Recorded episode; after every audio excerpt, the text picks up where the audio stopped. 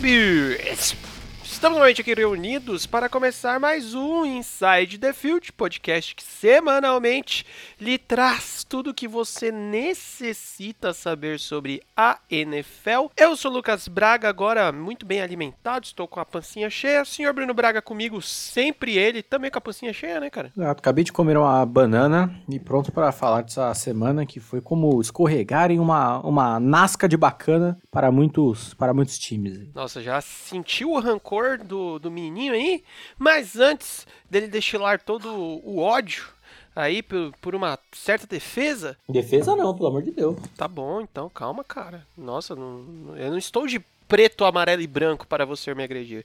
Mas antes de você ver o Bruno me agredindo, não se esqueça de nos seguir lá no Instagram e no Spotify, porque isso ajuda bastante a gente. Só procurar por Inside the Field Podcast, parece um capacetinho preto e rosa. Você sabe que é a gente. Lá no Instagram, além de avisar quando tem episódio novo, a gente posta os resultados, posta os calendários, posta um monte de coisa. E no Spotify dá uma ajuda para nós também. E aí, o ano que vem, quando tiver retrospectiva, a gente quer que o Inside the Field esteja lá nos seus top podcasts ouvido. Beleza? Sem mais enrolações, porque este ano a gente já falou mais de uma vez que tá uma loucura do caralho, tá tendo jogo bom, muito jogo bom, na verdade, né? Então, começaremos que essa semana só teve jogo a partir do domingão, né? Começando por Atlanta Falcons versus New Orleans Saints, 21 a 16 para os Saints. Brunão, essa tal de Breeze dependência, na verdade, ela nem existe, né, velho? Exato. Finalmente, esse é o que? O terceiro jogo, né? Do, Sim, do terceiro Hill. jogo seguido. Taysom Hill como, como titular. E foi um jogo que ele jogou bem como, como um todo, né? Não só no estilo que ele estava acostumado para entrar, às vezes em read options, mais correndo com a bola, mas jogou muito bem como um todo, né? 27 passos completos de 37 tentados, com mais de 230 jardas e dois TDs. Então, de grandes méritos, não só dele, mas obviamente da, da comissão técnica e principalmente do Sean Payton, novamente conseguindo é, ajustar o, o, time em situações contrárias, né? É sempre ruim você perder o seu quarterback, principalmente sendo o franchise quarterback, né? O líder do time há tantos e tantos anos. Mas mesmo assim, o time se provou muito bem, obrigado. Não só pelo lado do ataque, mas pela defesa, que continua muito, muito boa, principalmente o front seven. A secundária teve alguns jogos ruins mais para o começo da temporada e ultimamente deu uma, uma solidificada melhor, apesar de ainda dar umas vaciladas aqui e ali, muitas faltas e etc. Mas é um time. New Orleans está sendo um time bem coeso como um todo, assim. A defesa está bem, o ataque está bem, então, algumas pequenas falhas aqui e ali, mas nada muito gritante. Dá para colocar New Orleans nesse momento como o melhor time da NFC, inclusive garantidos aí já no, no, nos playoffs. Então, no mínimo do mínimo, na pior das hipóteses, pelo menos um wildcardzinho já está garantido. E nada mais justo, né, para um time que está tão bem estruturado em todos os setores. E do lado dos Falcons, né, desistiram dessa palhaçada de, de ganhar jogo quando não precisa mais e só acabar se fudendo depois no, no draft, né? Até que tentaram ali ensaiar, talvez, uma, uma virada ali mais pro, pro final, mas nem, nem, nem tinha como, foram completamente dominados.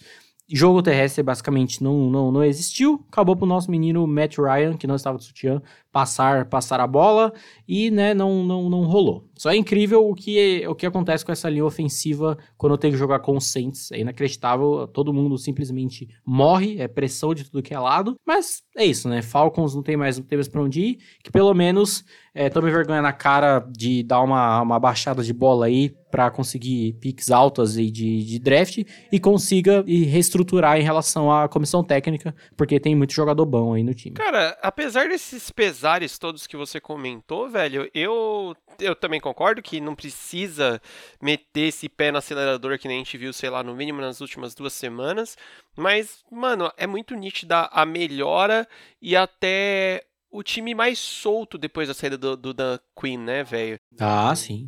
A, a tendência é que as coisas melhorem justamente porque provavelmente vai pegar uma pick boa no, no, draft e já tem um bom elenco, então é só chegar alguém aí com, com disposição, né, de fazer um sistema legal rodar. Já no caso do Saints, já tem alguém legal fazendo um sistema rodar lá há muito tempo. Eu vi alguns textos é, falando sobre o Sean Payton, principalmente que todo mundo referencia ele mais como uma mente ofensiva, né? Mas o que os ajustes que ele tá fazendo nessa parte defensiva tá muito legal também, né? É, nos últimos, nas últimas semanas, a defesa do Saints cresceu muito e cresceu no momento propício, que realmente você não tem o Drew Brees, o grande cavaleiro branco desse ataque há muitos anos. Então, assim, você acaba passando pro Tyson Hill uma segurança de tipo assim, irmãozinho, joga mais tranquilo que a gente tá garantindo, digamos assim. Mas o Tyson Hill também tá tendo uma melhora e coisas do gênero. E aí, temos, digamos que é, totalmente a volta do Michael Thomas, né, mano? Mais de 100 jardas recebidas aí, coisas do gênero. Então esse time é como muitas vezes é o time a ser temido, agora principalmente já garantido nos playoffs. Dando sequência, tivemos Tennessee Titans versus Cleveland Browns. A gente comentou que ia ser um tiroteio, acabou sendo 41 a 35 para o Browns, né? É, você comentou que ia ser um massacre e foi um massacre, né? Porque esse placar é mentiroso até de um nível absurdo. Porque, assim, total, total dominância do, dos Browns desde o início. O jogo foi pro halftime, estando 38 a 7 para Cleveland. Então, assim, tudo bem, os Titans correram atrás, tiveram boas campanhas, começaram a ensaiar ali uma, uma virada, mas nem teve como, era correr atrás do prejuízo de uma maneira, assim, absurda. Tentaram, não pode dizer que não tentaram, mas era muito difícil e praticamente nem tinha como, tanto que não conseguiram. E, cara, foi uma partida, assim, para esquecer no quesito de que os pontos fracos do time vieram à tona de uma vez, principalmente do lado defensivo, um show de horror. É, defensive backs sendo queimado a rodo, pressão não chega, continua sendo um time muito fraco no, no, no pass rush. E é uma defesa meio que falha em praticamente todos os, todos os quesitos, né? Pass rush não é bom, secundária comete muitos erros, corpo de linebackers também não nem, nem joga tão bem parando o jogo terrestre. Então, quando chega num, jogo desse, em que o time vai saber explorar todos esses pontos, a defesa vai vai penar, vai passar mal a ponto de né, ceder 38 pontos no, no primeiro tempo. E no ataque, foi até bacana ver como o time é, tentou voltar, dado uma partida que não deu nada certo pro, pro Derrick Henry, né? Foi muito, muito parado, sofreu turnover e etc. E acabou caindo pro nosso querido Big Boss Ryan resolver tudo.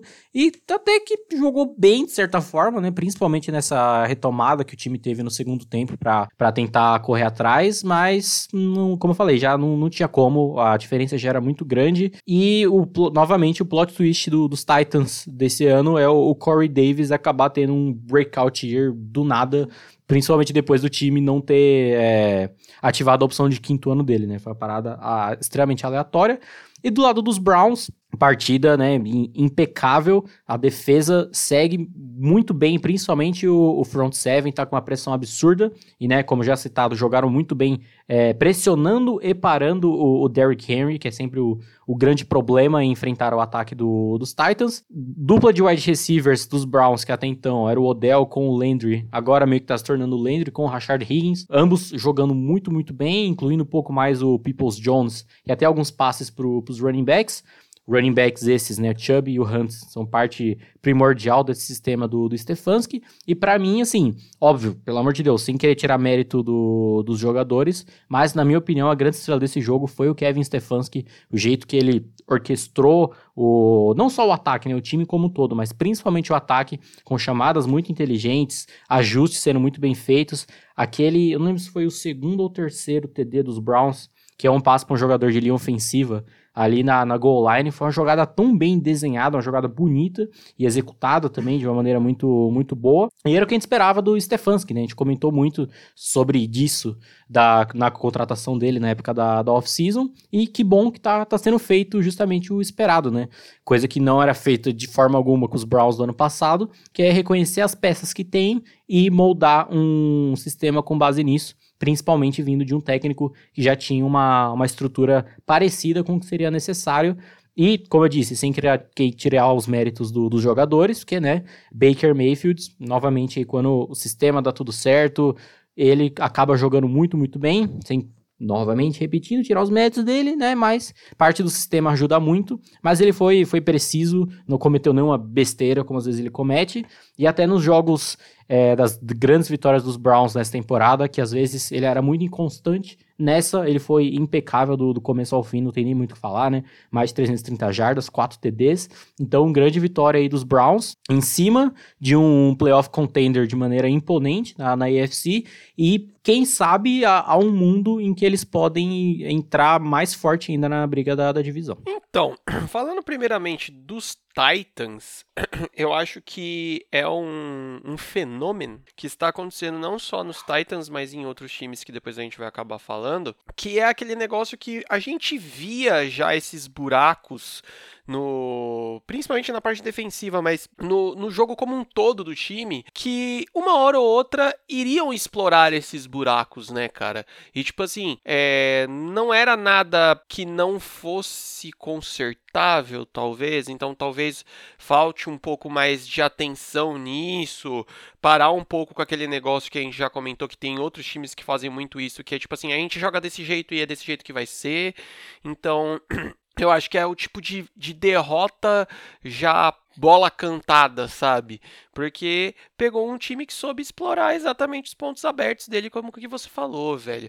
Então, assim, sim, velho, tem o mérito aí de ter remado atrás, que nem você falou, mano. Terminaram o primeiro tempo tomando 38 a 7 na orelha. Mas é aquele esquema. Foi mais os Titans remando ou os Browns tirando o pé, tá ligado? Então, assim, eu acho que tem que ligar sim esse alerta, porque a gente já tá falando na reta final da temporada e eles podem começar a se enrolar dentro da divisão. Acho improvável não irem para os playoffs, mas é possível, tá ligado? Então, assim, é, é um dos times que tava até, mano, desde o começo da temporada como certeza, de, é líder dessa divisão desde sempre. E, mano, já pensou nessa reta do jogo dar uma peidada na farofa e acabar não indo? Saca? Eu acho que é meio foda. É, principalmente porque tem jogadores, a gente sempre comenta, o Ryan Tannehill, ele sempre se esforça bastante e, e coisas do gênero, né? Então eu ficaria meio chateado se eles acabassem não indo, mas também tem esse, esse ponto de, cara, não é só querer também, né? E do lado dos Browns, velho, é, eu acho que além de ter sido um dia que tudo deu certo, tudo foi pensado para dar certo, sabe? Então, tipo, foi um ótimo estudo do jogo, uma ótima leitura do jogo dos Titans e chamadas muito bem baseadas nisso e executadas muito bem nisso. Como você comentou, o Baker Manfield ele fez um ótimo jogo e mostrou um novo talento que eu não sei se você viu, Bruno, em uma das comemorações dos TDs, tá a câmera tá fechadinha, assim, acho que foi o TD de um Tyrande.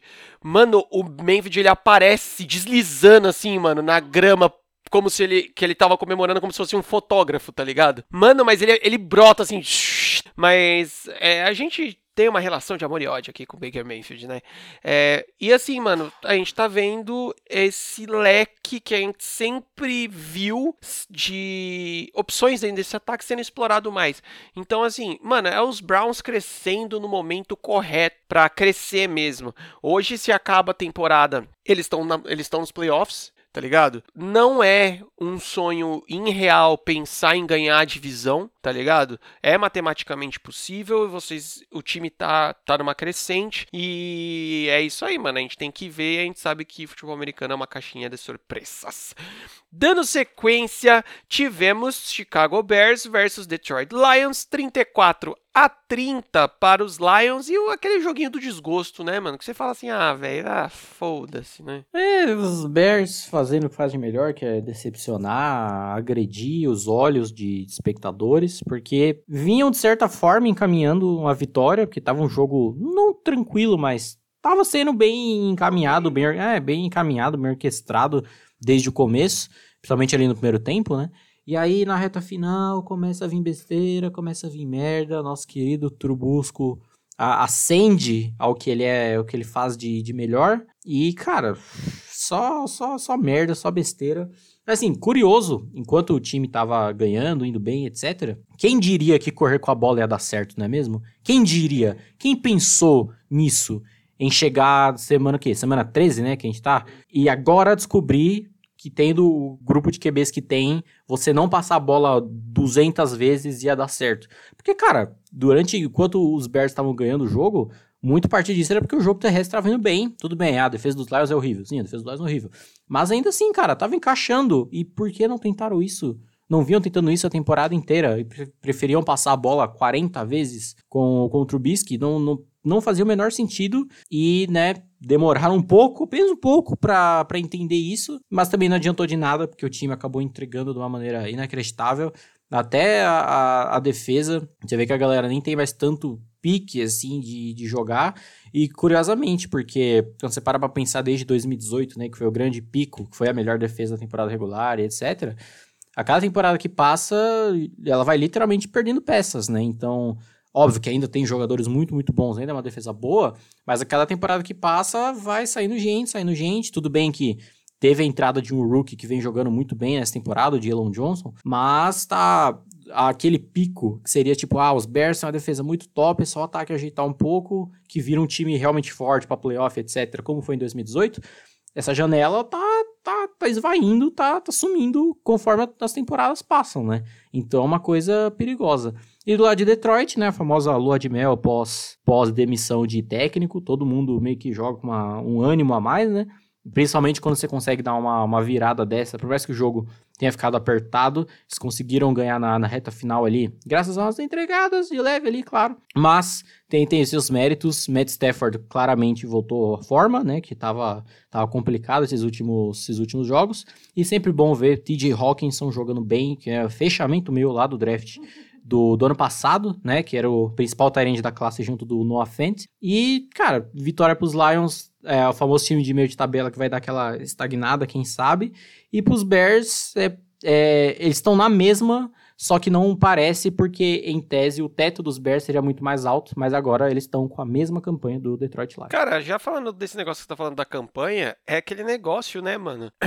Aparentemente o Detroit tá mais frágil, porque é uma sequência de derrotas, né, mano? Não é que nem os Lions que que vai, não vai, vai, não vai. Mas enfim, falando dos Bears, primeiro, cara, Mano, é o time que. É um dos times que já falei, eu desisto, eu não, não acredito mais. Pra mim tinha que zerar mesmo, começar do. Começar do zero. É tipo, ah, o, o projeto. Sabe o projeto? O projeto deu ruim, velho. É, é melhor, começa do zero. Que nem você comentou. Esse negócio de, ah, é só dar um tapa que a defesa vai segurar. Mano, já não é mais isso, saca? Eu acho que essa, esse bonde já passou. Porque, mano, esse ataque basicamente teria que, que zerar ele de novo. É, mano, o Trubisky, ele não tem condições de ser titular, tá ligado? Sei lá, mano, é, é, é, muito doido isso e talvez também já seja a hora de começar a pensar nesse bagulho de trocar comissão técnica junto e coisas do gênero, porque, velho, sei lá, mano. Esse o Bears de hoje eu acho que ele não, não dá nem pra gente falar que, sei lá, a sombra do Bears de 2018, tá ligado? Que é, é, é um paralelo muito longo, tá ligado? Muito longe de um time pro outro. Já Detroit, cara, parece que foi o jogo clássico deles, só que de vez deles perderem, eles ganharam, tá ligado? Jogando ok, assim, aí dá uma embalada, encaixa coisas boas e pô, olha, ganharam, tá ligado? Passa muito pelo Matt Stafford, que, mano, é o disparadamente um melhor jogador desse time aí, tem muita fibra esse menino. Você falou do TJ, TJ Hawkinson, mas também temos que falar de Marvin Jones, né, velho? Mais de 100 jardas também recebidas, 116 jardas recebidas, uma médiazinha aí, ó, de 14 14 jardas e meio por recepção. Então o menino estava voando e, querendo ou não, tá sendo um dos braços direitos aí. Um é braço direito, outro é braço esquerdo, né? Do, do Matt Stafford dentro desse, desse ataque. E os Lions estão nessa, né, mano? Tipo, recém-solteiro, solto, doido na balada. E é isso aí. E vão continuar nessa, apesar de, né, não, não ir mais para muito longe do que isso. Foda do, dos Bears é que semana 6 eles estavam 5-1. Aí, ó. Chegamos à semana 13 com eles 5-7. Ou seja, né? Seis derrotas seguidas. Né? Sequência né? braba. E você falou sobre Marvin Jones, que é muito bom, para além né, do, do Kenny Golladay, que é o wide receiver número 1 um do time.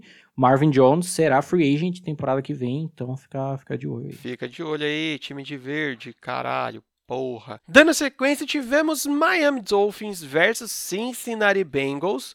19 a 7 para os Dolphinios. Nada de lindo, nada de bonito, mas vitória é vitória, né, irmão? Exato. Só é foda do, do dos Dolphins esse, esse ataque não, não vai, não, não vinga, meio, meio estranho. Só foi positivo a performance do jogo terrestre por parte do Miles Gaskin, que ultimamente né, jogo terrestre vinha sendo uma questão meio, meio nebulosa no ataque dos Dolphins, mas no geral foi bem, bem travado, bem nebuloso, não conseguia muitas, muitas coisas, problemas na, na red zone, etc. Feio, mas salvou um, uma porque a defesa vem, vem jogando muito bem, acabou utilizando muito de, de blitz e pressão direta ao, ao QB, e do outro lado, né, um, um time que já não é lá essas coisas normalmente, estando sem ainda o Burrow, não tem mais nem, nem, nem como, né? Ponto mais para essa para essa defesa dos Dolphins que a cada semana vem se dando uma estruturada boa, melhor, mas ainda falta esse, esse punch do, do ataque. E dos Bengals, que né, não tem mais muito o que falar, só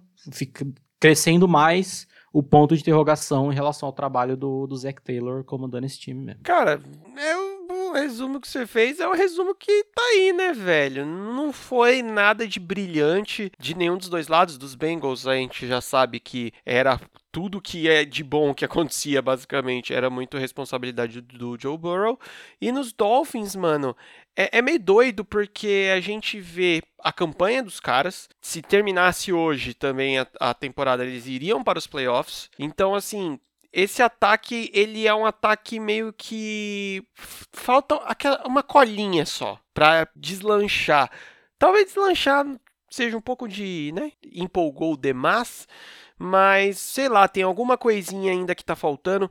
Talvez te, possa ser aquilo que eu comentei muito no começo da temporada, da demora de colocar o Tua como titular. Talvez se ele tivesse entrado antes, essa colinha já tivesse sido desenvolvida. Mas o trabalho do Brian Flores ainda é muito notável, porque Cara, é mais uma semana que ele faz o necessário com o time dele para ganhar, tá ligado? E essas vitórias estão fazendo muita diferença. Ah, mas jogar contra os Bengals é fácil. Não, mano, pode até ser, mas como eu falei no começo, vitória é vitória e os caras estão aí firmes e fortes na briga para os playoffs e na briga para a divisão também. Então, assim, a gente não pode descartar isso, né, velho? Então, é nós. Dando a Zeguenza, tivemos Minnesota Vikings versus Jacksonville Jaguars, 27 a 24 para os Vikings e, mano, que, que loucura foi essa, né, velho? É, foi um jogo que, em certos momentos, ele começou mal, aí em certos momentos os Vikings davam uma, uma disparada que parecia que ia ser pra garantir o jogo de vez, e aí não ia, aí empatou, e aí foi pro, pro overtime, e foi decidido por field goal. Foi uma doideira que às vezes acontece com esse time do, dos Jaguars, né? Às vezes os caras brota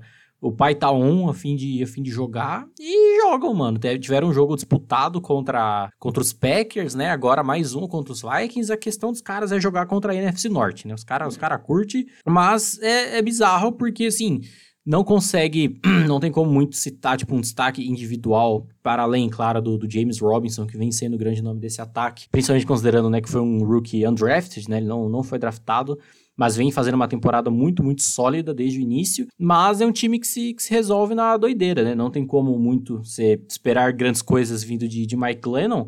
Mas é um cara que, que tenta, querendo ou não, e a defesa às vezes dá, dá, dá um grau também mesmo altamente é, limitada e cortada do que teve em relação ao elenco. Miles Jack sempre é um cara que aparece, acho que é o último sobrevivente, se não me engano, da, da defesa de 2017, eu acho que é ele. E um, um bom jogador, querendo ou não. E do lado dos Vikings, volta a ter, acho que o principal problema volta a ser a parte defensiva de ser muito, muito inconstante do que do potencial que, que tinham e do que já foram nessas últimas, últimas temporadas, que tem bons jogadores, mas às vezes falta, não sei se é uma questão esquemática ou às vezes são falhas muito, muito pontuais que não dá para entender. Do lado do ataque, foi meio que o sistema padrão deles é, fluindo, encaixando, apesar de algumas dificuldades, principalmente quando foi o passe.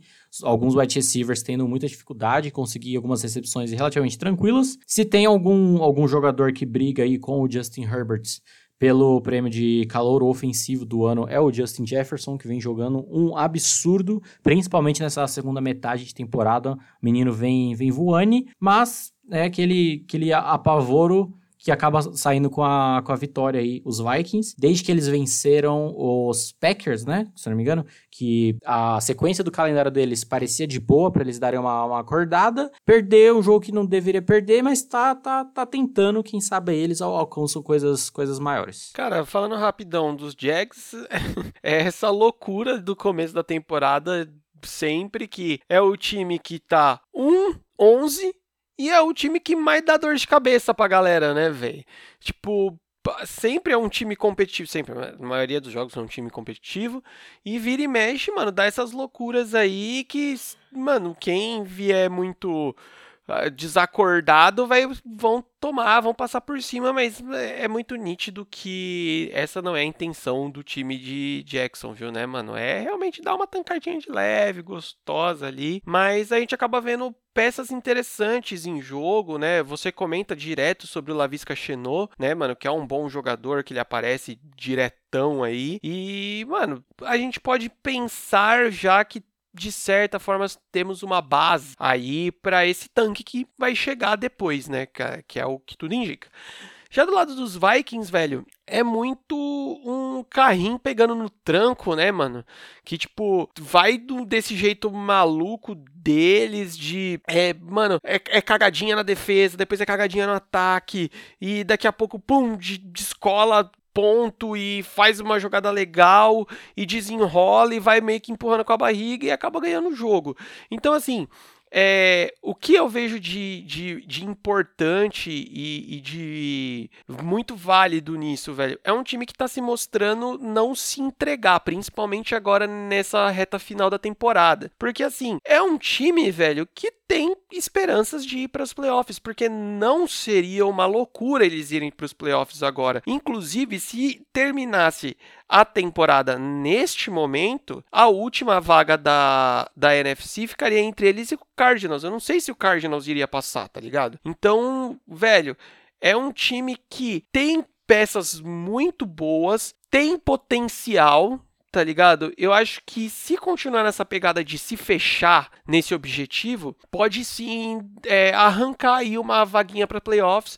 E eu gosto de dizer, eu continuo, sempre vou dizer isso, que playoffs é Libertadores, né, mano? Playoffs é um jogo só e tudo pode acontecer. E a gente já viu em algumas temporadas anteriores o time desacreditado embalar justamente no final da temporada. Mas dando sequência, tivemos Houston Texans versus Indianapolis Colts, 26 a 20 para o Coltão da Massa. Seguem firme e fortes e a gente segue com a campanha. Por favor, arranjem um time para deixar Watson. Foi um jogo que, surpreendentemente, foi, foi disputado praticamente o jogo inteiro, né? Ele se manteve em aberto é, frequentemente. E foi um jogo muito bacana de, de assistir, apesar da disparidade em termos de elenco, né? Você tem um time completo contra um homem, é um pouco, um pouco complicado, porque o Houston Texans é isso, né? Deixo... Um homem que parece o Calton. Você já prestou atenção, mano, que ele parece o Calton, Deshaun Watson? E o Reinaldo do São Paulo, né? Igual, igualzinho. King Naldo. Exato. E, mas, cara, não tem muito o que falar do, do, dos Texans, né? Porque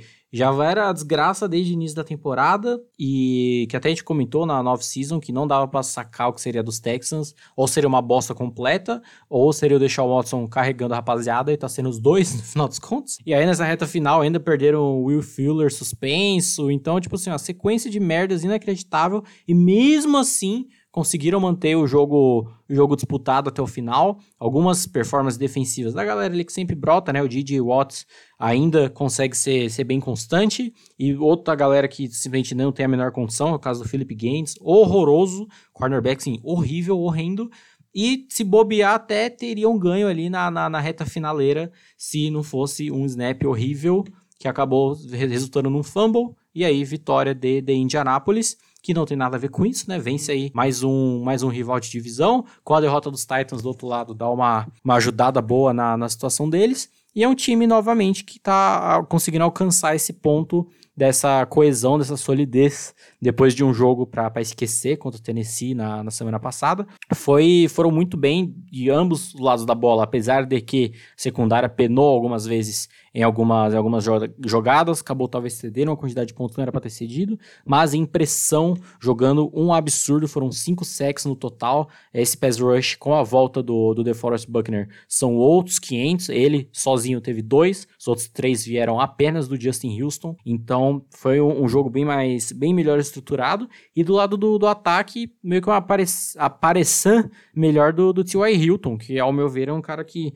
vinha muito apagado desde a aposentadoria do Andrew Luck, e então aparentemente acabou, tá, tô conseguindo resolver melhor, tanto em ele aparecer mais quanto esquematicamente, e o Philip Rivers, mais um jogo aí, tipo, ok, em que ele vai bem, não joga pra caralho, mas também não comete as besteiras que ele tava cometendo no, no começo da temporada. Exatamente. Começando falando rapidão dos Texans, cara, eu acho que se a gente fosse chatão mesmo, a gente não, né? Mas a NFL fosse chatona, com o prêmio de MVP, de jogador mais valioso, né? Porra, Deshaun Watson já deveria ter ganhado uns 20, né, mano? Porque é o que nem você fala, menino Noé, que leva esses animal tudo na cacunda, porque, mano, muito desses 20 pontos e muito do, do, do jogo se manter, digamos que competitivo ali, um rala até o, até o final, de certa forma, é por conta dele, né, mano? Sei lá, 80% por causa dele. E é um cara que eu acho muito da hora de ver, mano, que ele simplesmente não desiste, né, velho?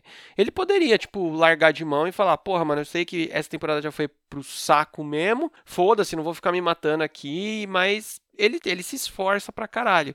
Claro que nem você comentou, tem outras peças que sempre estão lá, mano. JJ é uma entidade, né, mano, de Houston e sempre vai, vai defender o time. Mas, cara, é é foda, mano, ver isso. Eu acho que é foda ver, de certa forma, até como os Texans deram uma afundada gorda, larga, que era um time há dois anos atrás mega contender a playoffs e, e da rala e coisas do gênero. E aconteceu o que aconteceu, né, mano? Isso que. Por que será, não é mesmo? É, isso que ia falar, mano. Comissão técnica lá, comissão técnica nada, né, mano? É, também. Também, mas, tipo, a administração criminosa acaba afundando o time. Já do lado de Indianápolis, é. Cara, vamos manter essa pegada de comer quieto para comer sempre, vamos falar assim, porque os caras estão aí 8-4, vão brigar pela divisão sim, senhor, porque eles estão empatados com os Titans, principalmente nesse ponto que o time de Tennessee está numa numa caída, digamos assim. Eles estão crescendo, ninguém fala muito dos Colts, vamos falar, né, de assim como, porra, mega, mega favoritos. Mas, mano, estão fazendo uma campanha mega coesa. E que nem você falou, mano, na hora que mais está precisando, finalmente, T.Y. Hilton, que era para ser é, desde o, de sempre o principal recebedor desse time e não estava sendo, tá aparecendo agora. Então é uma arma muito importante para o Philip Rivers e aí complementa então é, isso é o ataque, complementa na defesa a volta do DeForest Buckner que, mano, é um dos melhores pass rushes aí da liga, tá fazendo uma diferença absurda já em um jogo só. Então assim, as coisas lá em Indianápolis acabam encaixando melhor e o time, de novo sendo repetitivo, acaba sendo muito coeso com, com, com tudo isso aí. Acho que vale uma, uma não sei, um, mérito aí, um ponto talvez, e uma discussão de técnico do ano ao Frank Wright. Não, não sei, mas acho que seria uma, um disputante aí, talvez. Já é de, de, de se pensar, digamos assim, né? Dando sequência, eita loucura do caralho. O jogo que todo mundo tomou uma cachaça antes de começar. New York Jets versus Las Vegas Raiders, 31 a 28 para os Raiders. E no susto, né, irmão? No susto não, na entregada, né? Entrega. Eu diria, rapaziada do CS, entrega, Nilba. Porque se alguém tinha dúvidas ainda de tanque, pelo amor de Deus, né? E assim, o jogo inteiro foi uma bizarrice, porque os Jets estavam jogando relativamente bem, foi uma partida, tipo, sólida por parte do, do, do Sam Darnold. Eles estavam conseguindo desenrolar muito. Ty Johnson, um absurdo correndo com a bola. A defesa dos Raiders fazia a menor ideia de compará-lo. E o Jameson Crowder, que eu acho que é o último jogador realmente bom desse, desse time, né? Não tem mais o, o Robbie Anderson que vazou, então sobrou ele apenas como recebedor recebedor decente. E, cara, os Jets estavam ganhando até a reta final, até que, né, o, o Joe Douglas ligou lá na sideline e falou: galera, Trevor Lawrence, gente, não pode fazer isso aí não Principalmente com a iminência de, como acabou acontecendo, né? Do, dos Jaguars perdendo do outro lado, ficar ó, um, uma vitória para ambos poderia ser, poderia ser perigoso. E aí, gente, pelo amor de Deus, né? Se chama uma cover zero numa situação daquelas, em que obviamente vai vir um passe no fundo do campo, um cornerback random para marcar o nosso querido Seninha, Henry Ruggs, tem a menor condição, né? Tipo, ah, eu vi muita gente falar, ah, mas o Greg Williams é famoso por chamar blitz em momentos errados. Mas o Greg Williams também é famoso por botar safeties muito afastados da linha, tipo, muitos, desproporcionalmente afastados de uma maneira ruim. Então, é o cara que já sofreu muito por conta disso e não faz tiro nenhum aquela chamada, foi simplesmente para entregar o jogo mesmo. Aí teve essa demissão para fingir que foi uma parada séria, né? De não, ele fez merda, vamos demiti-lo. Deve estar tá fazendo a festa com a galera lá, garantindo já, já comprar uma peruca igual do Trevor Lawrence para ficar, pra ficar bonito, porque, cara, não tem, não tem a menor condição. E o 016 é muito, muito realidade, não só por essa vibe de que os caras já estão de entregar jogo ganho, mas por conta do calendário também, que o calendário deles já é, foi muito difícil, basicamente, desde o começo da temporada, e essa reta final também é só, só pedreira. Então nem, nem, nem tem como. Já pode comemorar aí, torcedor verde de Nova York. Não só o verde, né? O outro também, mas a gente chega lá. E os Raiders, é, é bizarro. E é curioso que, tipo, na temporada passada eles tiveram uma queda similar nesse mesmo ponto da, da temporada, né? Que a gente começou a elogiar mais o trabalho do Gruden com os jogadores novos, que segue sendo feito, né? E talvez até questionar ele, talvez é um técnico do ano, quem sabe pelo menos colocar nas conversas. E aí o time vê essa derrocada absurda que voltou a ter e que não faz sentido nenhum. O time teve que penar para ganhar dos Jets e acabou ganhando porque o time entregou o jogo, né? E isso mostra é, muito da situação atual, que vem de, de um histórico aí de dois, três jogos é, bizarros e que pode comprometer, né? Porque é um playoff contender, mas não tão forte quanto outrora, ou talvez de colar ali no wildcardzinho, falou, mandar um falou é nós e já já sumir.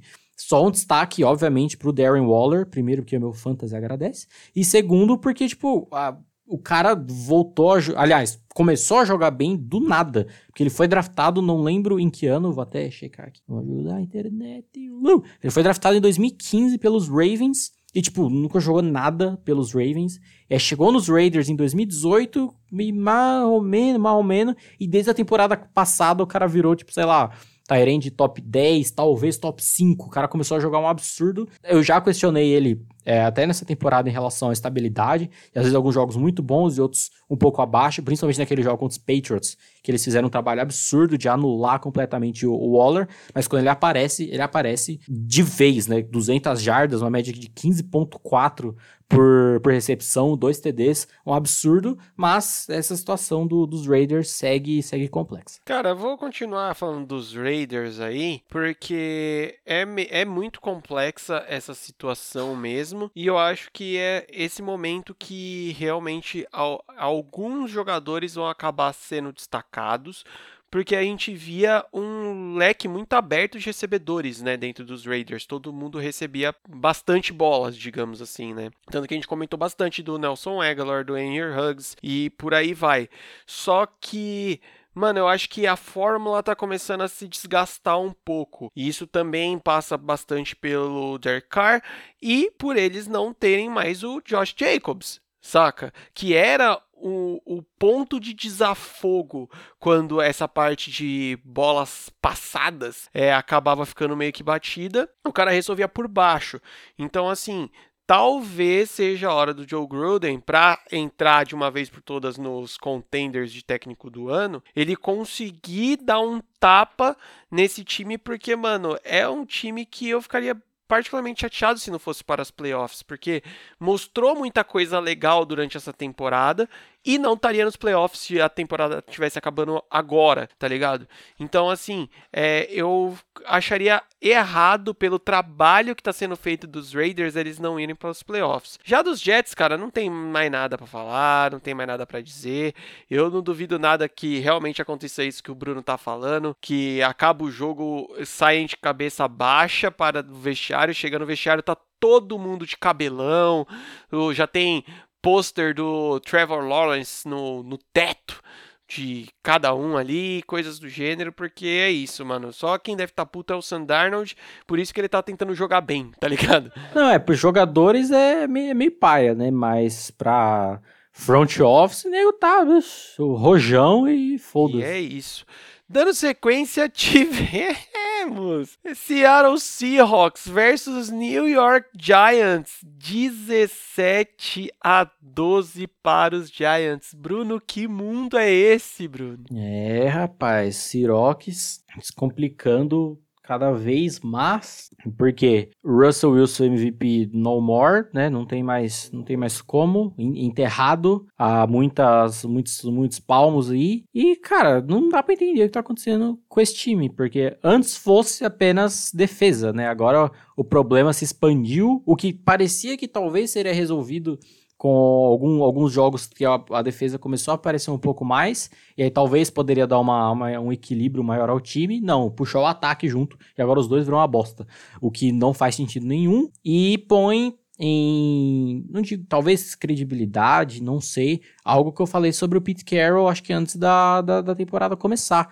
De que, tipo, alguns técnicos que foram muito bons assim como jogadores, né, que tiveram temporadas absurdas, mas que hoje em dia eles vivem mais do nome e das coisas boas que eles fizeram em temporadas passadas do que o que eles fazem atualmente. Não que o Pete Carroll seja um técnico ruim, não que ele deveria ser demitido, nem nada disso. Afinal de contas, ideias já estenderam contra dele. Mas tá estranho, cara. Essas últimas temporadas do Seahawks sempre vem essa, esse balde de água fria de uma maneira bizarra e do próprio Russell Wilson, que da, o que deu essa disparada em relação ao MVP na temporada passada com o Lamar foi porque o Lamar, é, a segunda metade da temporada dele foi muito, muito boa e o Russell Wilson deu uma, uma leve queda de produção. E agora não é que tá sendo uma leve queda de produção, tá sendo uma queda absurda e que não, não dá para entender. E aí abre ainda mais a situação dentro da, da divisão deles, que segue uma doideira. E do lado dos Giants é curiosa essa, essa engrenada que eles deram ao ver o quão bosta tava a divisão e o que eles poderiam fazer, né? Para quem sabe ganhar aí, etc. Principalmente por parte do Joe Judge, né? Que foi um técnico que eu questionei algumas vezes a qualidade do, do trabalho dele, mas de maneira, num overall, tá indo, tá indo bem, tá parecendo um time mais que não tá indo muito pela qualidade dos jogadores, afinal de contas, né? É meio, meio complicado. Mas talvez na, na, na, base da raça, de, de esquematizações simples, mas tá todo mundo é, com muita, muito sangue no olho para conseguir executar e indo bem. Porque, cara, estão correndo bem com a bola, mesmo sem o Saquon Barkley, que se machucou lá no começo da temporada, né? O Wayne Gallman vem sendo o running back do, do time nesses últimos jogos e acabou indo muito, muito bem nesse. Colt McCoy de, de quarterback e o time ganhou de um tal, não, não Super Bowl contender, mas de um playoff contender nível, nível alto e batendo de frente. Os méritos principais também vêm da, da defesa, que é uma defesa que já era minimamente estruturada desde o começo e agora tá dando esse, esse gás a mais, principalmente o Leonard Williams pressionando um absurdo, o Logan Ryan, que eu já comentei que era um cara que os Titans deveriam ter renovado com ele, não renovaram, e aí deu no que deu, e o James Bradbury, que foi uma grande contratação dessa, dessa última free agency, vindo lá do, dos Panthers, e que vem jogando muito, muito bem. Os Giants dão um gás bom para quem sabe ganhar essa divisão e acabar pintando aí no, nos playoffs e a situação do, do Seahawks fica complicada. Cara, começando a falando dos Giants e dessa situação maluca, é que matematicamente, se, se você para para olhar, para ser chatão, se empolgar, você pode ter dois times dessa divisão nos playoffs, cara. E aí é que o bagulho fica louco. Os Giants é um desses times que, mano, viu essa oportunidade, viu que os até então donos das divi dessa divisão, né, que há alguns anos é os Eagles, mano, morreu e o Dallas nem se fala, né? Então, assim, cara, eles estão engranando e é bem isso que você falou, cara é um time que está se estruturando com jogadas simples, porque não tem um elenco, tipo, extraordinário, principalmente na parte do ataque. Então, assim, vamos focar no arroz e feijão, no futebol americano, moleque, raiz de várzea, sabe? Vamos fazer aquilo que a gente sabe que a gente vai conseguir executar bem feito. Então, velho, tá aí, mano, não é nenhum gênio que tá lançando a bola, é o coach McCoy e tá dando certo, saca? É um, são chamadas é, pensadas para você. Mano, a, as pessoas às vezes esquecem que a essência do futebol americano é o ganho de, de território. A gente às vezes acaba muito focando em big play, coisas do gênero. E, mano, se você vai lá, pô, jogadinha 1, ganhou 4 jardinha, depois 4 jardinha, first down, 4 jardinha. Mano, os Giants parece que engatou nisso e tá indo. E tem uma me melhora digna na defesa, pronto. Mano, uma vitória em cima dos Seahawks, que até então era um dos bichos papões da NFC, né? E falando desse bicho papão aí, velho, cara, eu acho que, como eu comentei com os Titans, mano, tava muito visível que alguma hora ia dar uma merda muito grande. É, que o Russell Wilson, mano, é, sei lá, era humanamente impossível manter o nível que ele tava, sabe? Jogar, jogar 16 jogos daquela forma absurda das primeiras semanas. Então, assim, a gente já vinha falando isso. Vai dar merda, uma hora isso vai ruir. E, mano, tá acontecendo, tá ligado, mano? Você pensar, mano, na semana 3, na semana 4, você conseguiria, Bruno, pensar nisso dos Giants batendo no Seahawks, tá ligado? É muito doido isso, cara. Então, assim, para mim, já tem que se colocar em xeque também Pete Carroll, saca? Porque, beleza, a gente sabe que também o elenco não é o elenco mais recheado do mundo. Mas, cara, já tá virando uma parada muito repetitiva, muito previsível, saca? Então, assim, você vê pouquíssimos ajustes. Parece que, mano, é tipo, Russ, se vira aí no ataque e na defesa o, o Jamal Adams, ah, quando der, deu, tá ligado? Então, é, é, é mano, na boa, é triste ver o que está acontecendo com os Seahawks. Dando sequência, tivemos Arizona Cardinals versus Los Angeles Rams, 38 a 28 para o Rams e Brunão, NFC Oeste tem novo dono. Tá, tá, tá doideira desde, desde o início, né? Esperávamos é, essa divisão tá uma, tivesse uma porradaria da porra, só não tá mais, porque, né, 49ers acabou ficando devastado aí por, por lesões, mas mesmo assim ainda é um time com grau que a gente fala depois. Mas do resto, mano, tá, tá totalmente aberto, tá porradaria, porradaria no, no escuro. E assim, assim que é bom, né? Principalmente num, jogo desse que, apesar de que os Rams abriram não, não abriram uma vantagem relativamente cedo apesar do primeiro TD ter sido dos Cardinals, em que parecia que os Rams estavam sempre um passo à frente dos Cardinals nesse, nesse jogo e que os Cardinals não tinham resposta, que é a grande questão que eu já venho falando já há algumas semanas grandes por parte do. Semanas grandes, faz nenhum isso, né? Mas por parte do, do Cliff Kingsbury, que, cara, é o plano de jogo. Deu certo? Deu. Não deu? Se vira aí, galera. Tem jogador bom aí pra, pra jogar, vocês que se virem.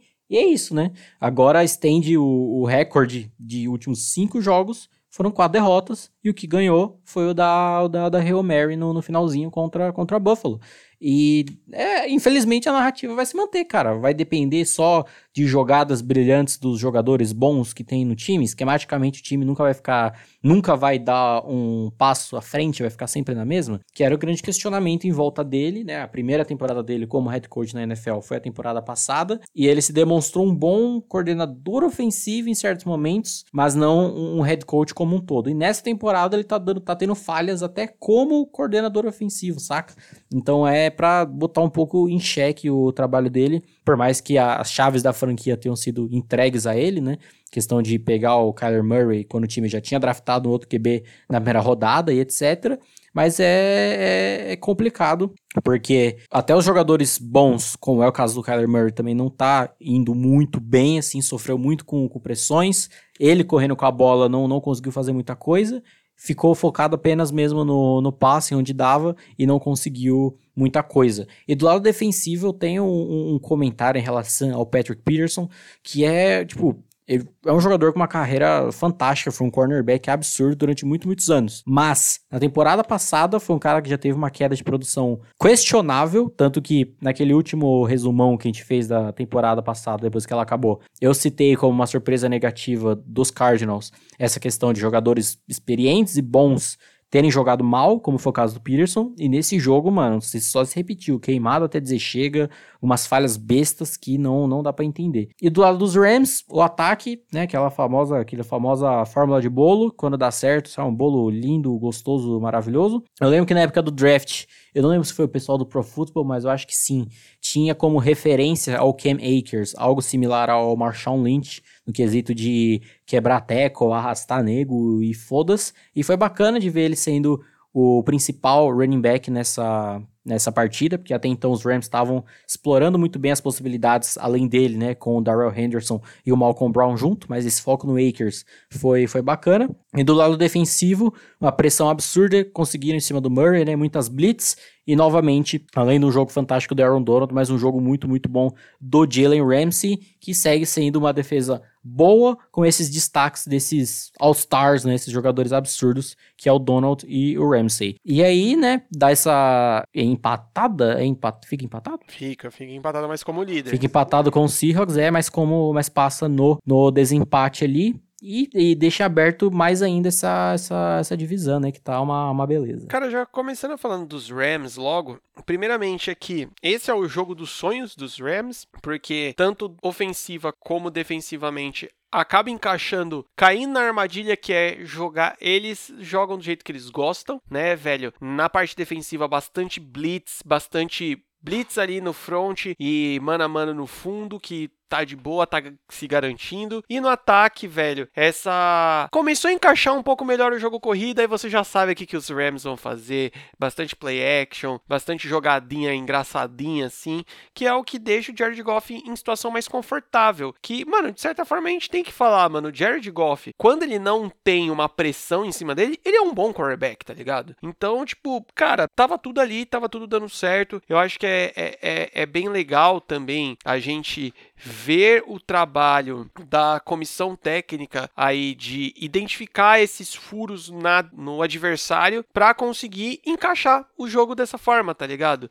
Então, eu acho, eu acho que é muito válido isso aí, mano. Mãozinha do senhor Sean McVay aí, monstra, né? E aí, mano, reacende o sonho de playoffs, não só isso, mas como também ganhar a divisão. Já que, mano, tá uma loucura do caralho. Quem deveria tá tomando conta tá dormindo, tá ligado? Já dos lados dos Cardinals, cara, eu já falei isso, eu vou falar de novo, mano. Eu não sei lá, eu não confio nesse time. Eu não acredito nesse, nesse head coach. Eu não vejo tanto que as pessoas veem no Kyle Murray. Posso queimar a língua, não tem problema, não vai ser a primeira vez. Mas, sei lá, cara, eu vejo, para mim, falta alguém ou seria o próprio Kyro Murray, ou sendo o head coach de bater no peito e falar assim: vamos resolver essa porra, vamos ganhar esse jogo, tá ligado? Eu acho que justamente nesses jogos mais complicados, claro que teve esse do Hail Mary aí que você comentou, beleza, mano, mas Hail Mary a gente já sabe que é muito mais loteria. Mas falta esse espírito de campeão, tá ligado? Nosso querido amigo Dave Chodini falaria da, do olho de tigre, sabe? O cara que, mano, vai botar a faca entre os dentes e vai trazer o jogo para casa. Ah, mas o DeAndre Hopkins Mano, o jogo não. Ele não consegue desenvolver sozinho, né, mano? Então é, é meio foda isso. Então, sei lá, mano. Eu não confio nesses Cardinals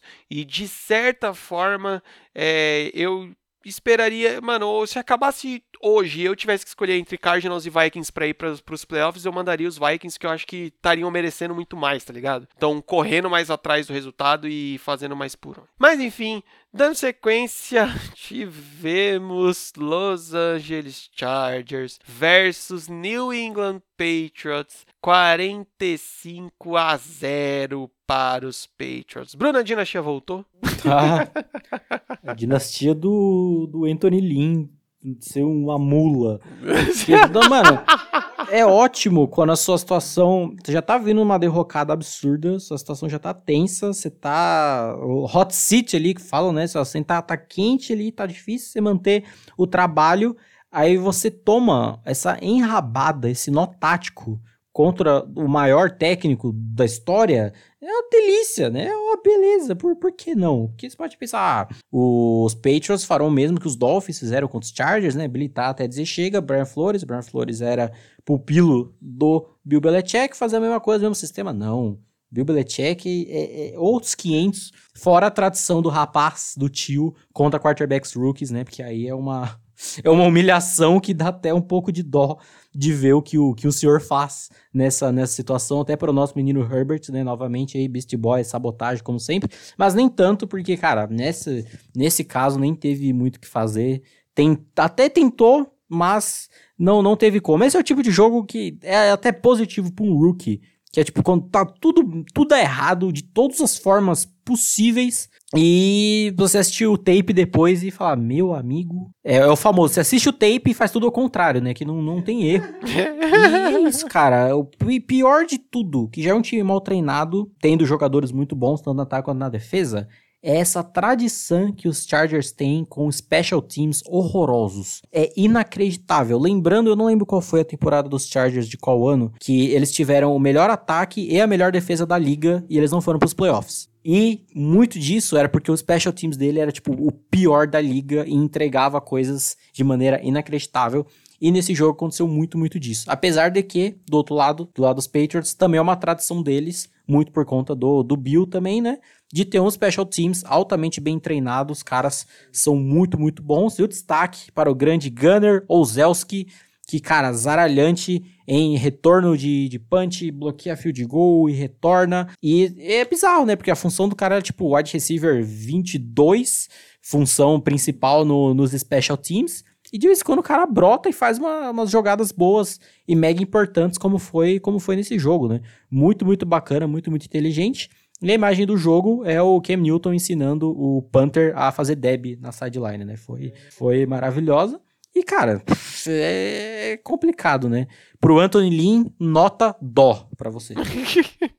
e vamos, já estamos falando de New England, estamos falando de Ken Newton, estamos falando de nota dó aí, não vou, não vamos perder a, a oportunidade de zoeira, né? Porque também o que, que o Ken Newton fez nesse jogo? Isso, ensinou o Panther a fazer, né, o Deb, porque... É, fez o dele e olha lá, E, né? mano, tá tá complicada essa situação de quarterback lá em New England. Mas, velho, 45 a 0, irmão, poucas, tá ligado? Você não vai criticar muito o time que fez isso. Jogo completamente ganho pelo Bill Belichick, não é o maior treinador de todos os tempos à toa. O cara é uma lenda, o cara é um mito. E do outro lado, você falar que aquilo é um head coach, vá pra puta que pariu. Mano, se os Chargers terminar essa temporada com esse cara ainda, vai ser um, Mano, sei lá, velho. É, é, é, foda porque tá ridículo a situação. E tá. Mano, tá explícito que a culpa é dele, tá ligado? Não tem mais o que fazer, não tem mais para onde ir, não tem mais o que reclamar. Falando rápido aí sobre classificações e coisas do gênero, New England tá tentando remar, vai ser meio difícil conseguir playoffs. Eu acho que até pela campanha, campanha que eu digo o contexto, eu acho que não seria válido eles irem para os playoffs, tá ligado? Mas, mano, matematicamente tá aí, vai que, né, aparece outros mongolão na frente deles e, né, toma umas piabas de graça dessa. E Chargers, F, né? F. É, F total. Dando sequência, tivemos Green Bay Packers versus Philadelphia Eagles. 30 a 16 para os Packers. O time verde de Green Bay continua no poucas de sempre, né? praxe dessa temporada.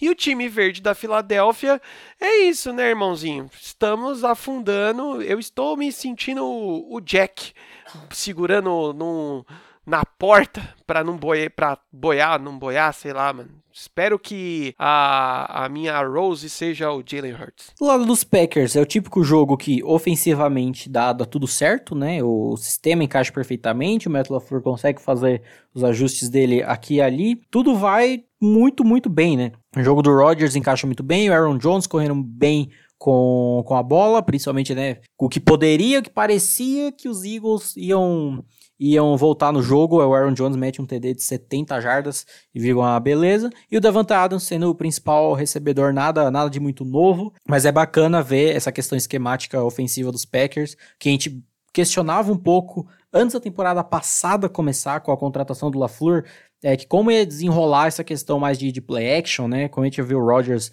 dando as costas para a defesa às vezes, e acabou que, né, nesse segundo ano tá, tá, tá encaixando muito bem. E bacana ver essa melhora da defesa dos Packers em relação ao pass rush, em relação à pressão, que vem sendo um pouco complicada em alguns jogos aí durante a, durante a temporada, mas nessa tudo bem, linha ofensiva dos Eagles é uma bosta, sim, é uma bosta. Mas é, é um bom jogo desse, não só para melhorar, mas também dá para dar esse ânimo que muitas vezes é, é necessário. E do lado de Green Bay, é, apesar de né, não estar matematicamente classificada, é, o, é espiritualmente classificada, né? Porque é, é, complicado não ir, mas porque é um time que tá, tá jogando muito bem e quis conseguir mais esse, esse equilíbrio tem tudo para se tornar um contender mais forte ainda do, do que já é. E do lado dos Eagles, é quase uma nota dó também, né? Mas que pelo menos agora resolveu tomar vergonha na cara e vai tentar, porque, né, Carson Wentz foi, foi pro banco durante o jogo, veio o Jalen Hurts e deu uma, uma, uma fagulha ali de esperança,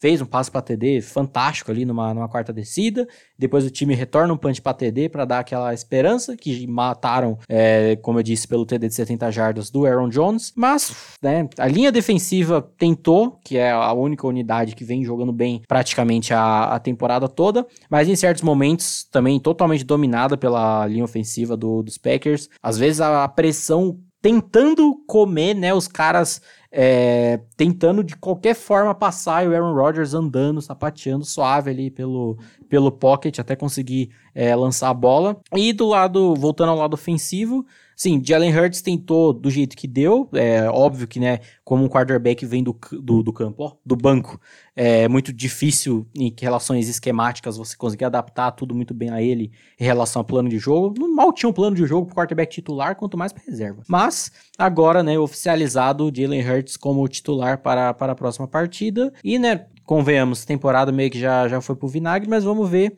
no, no que dá se eles conseguem alguma coisa. Se livrar do Carson Wentz não vou conseguir, porque o contrato dele é muito, muito grande. Tem que ser muito otário para pegar um contrato desse.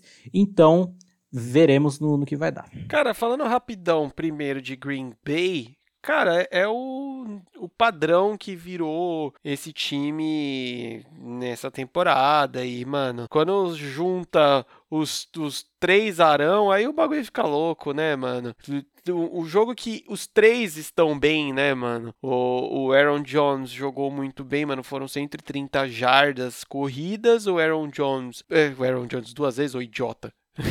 o Davanta Adams, mano, é isso, que nem se falou, do nada o bicho, pum, toma TD e é nóis. O Aaron Rodgers é, mano, essa força da natureza que você falou, sapateando no pocket aí, um bagulho que eu acho muito louco, velho. É que, principalmente ele e o Tom Brady tem muito isso de sentir a pressão vindo e soltar a bola aquele microsegundo antes de tomar-lhe a porrada, sabe? Ou não necessariamente a porrada, mas tipo, a, a, aquela, aquele tapinha que ia desestabilizar, ia fazer a bola sair errada. E é isso, mano.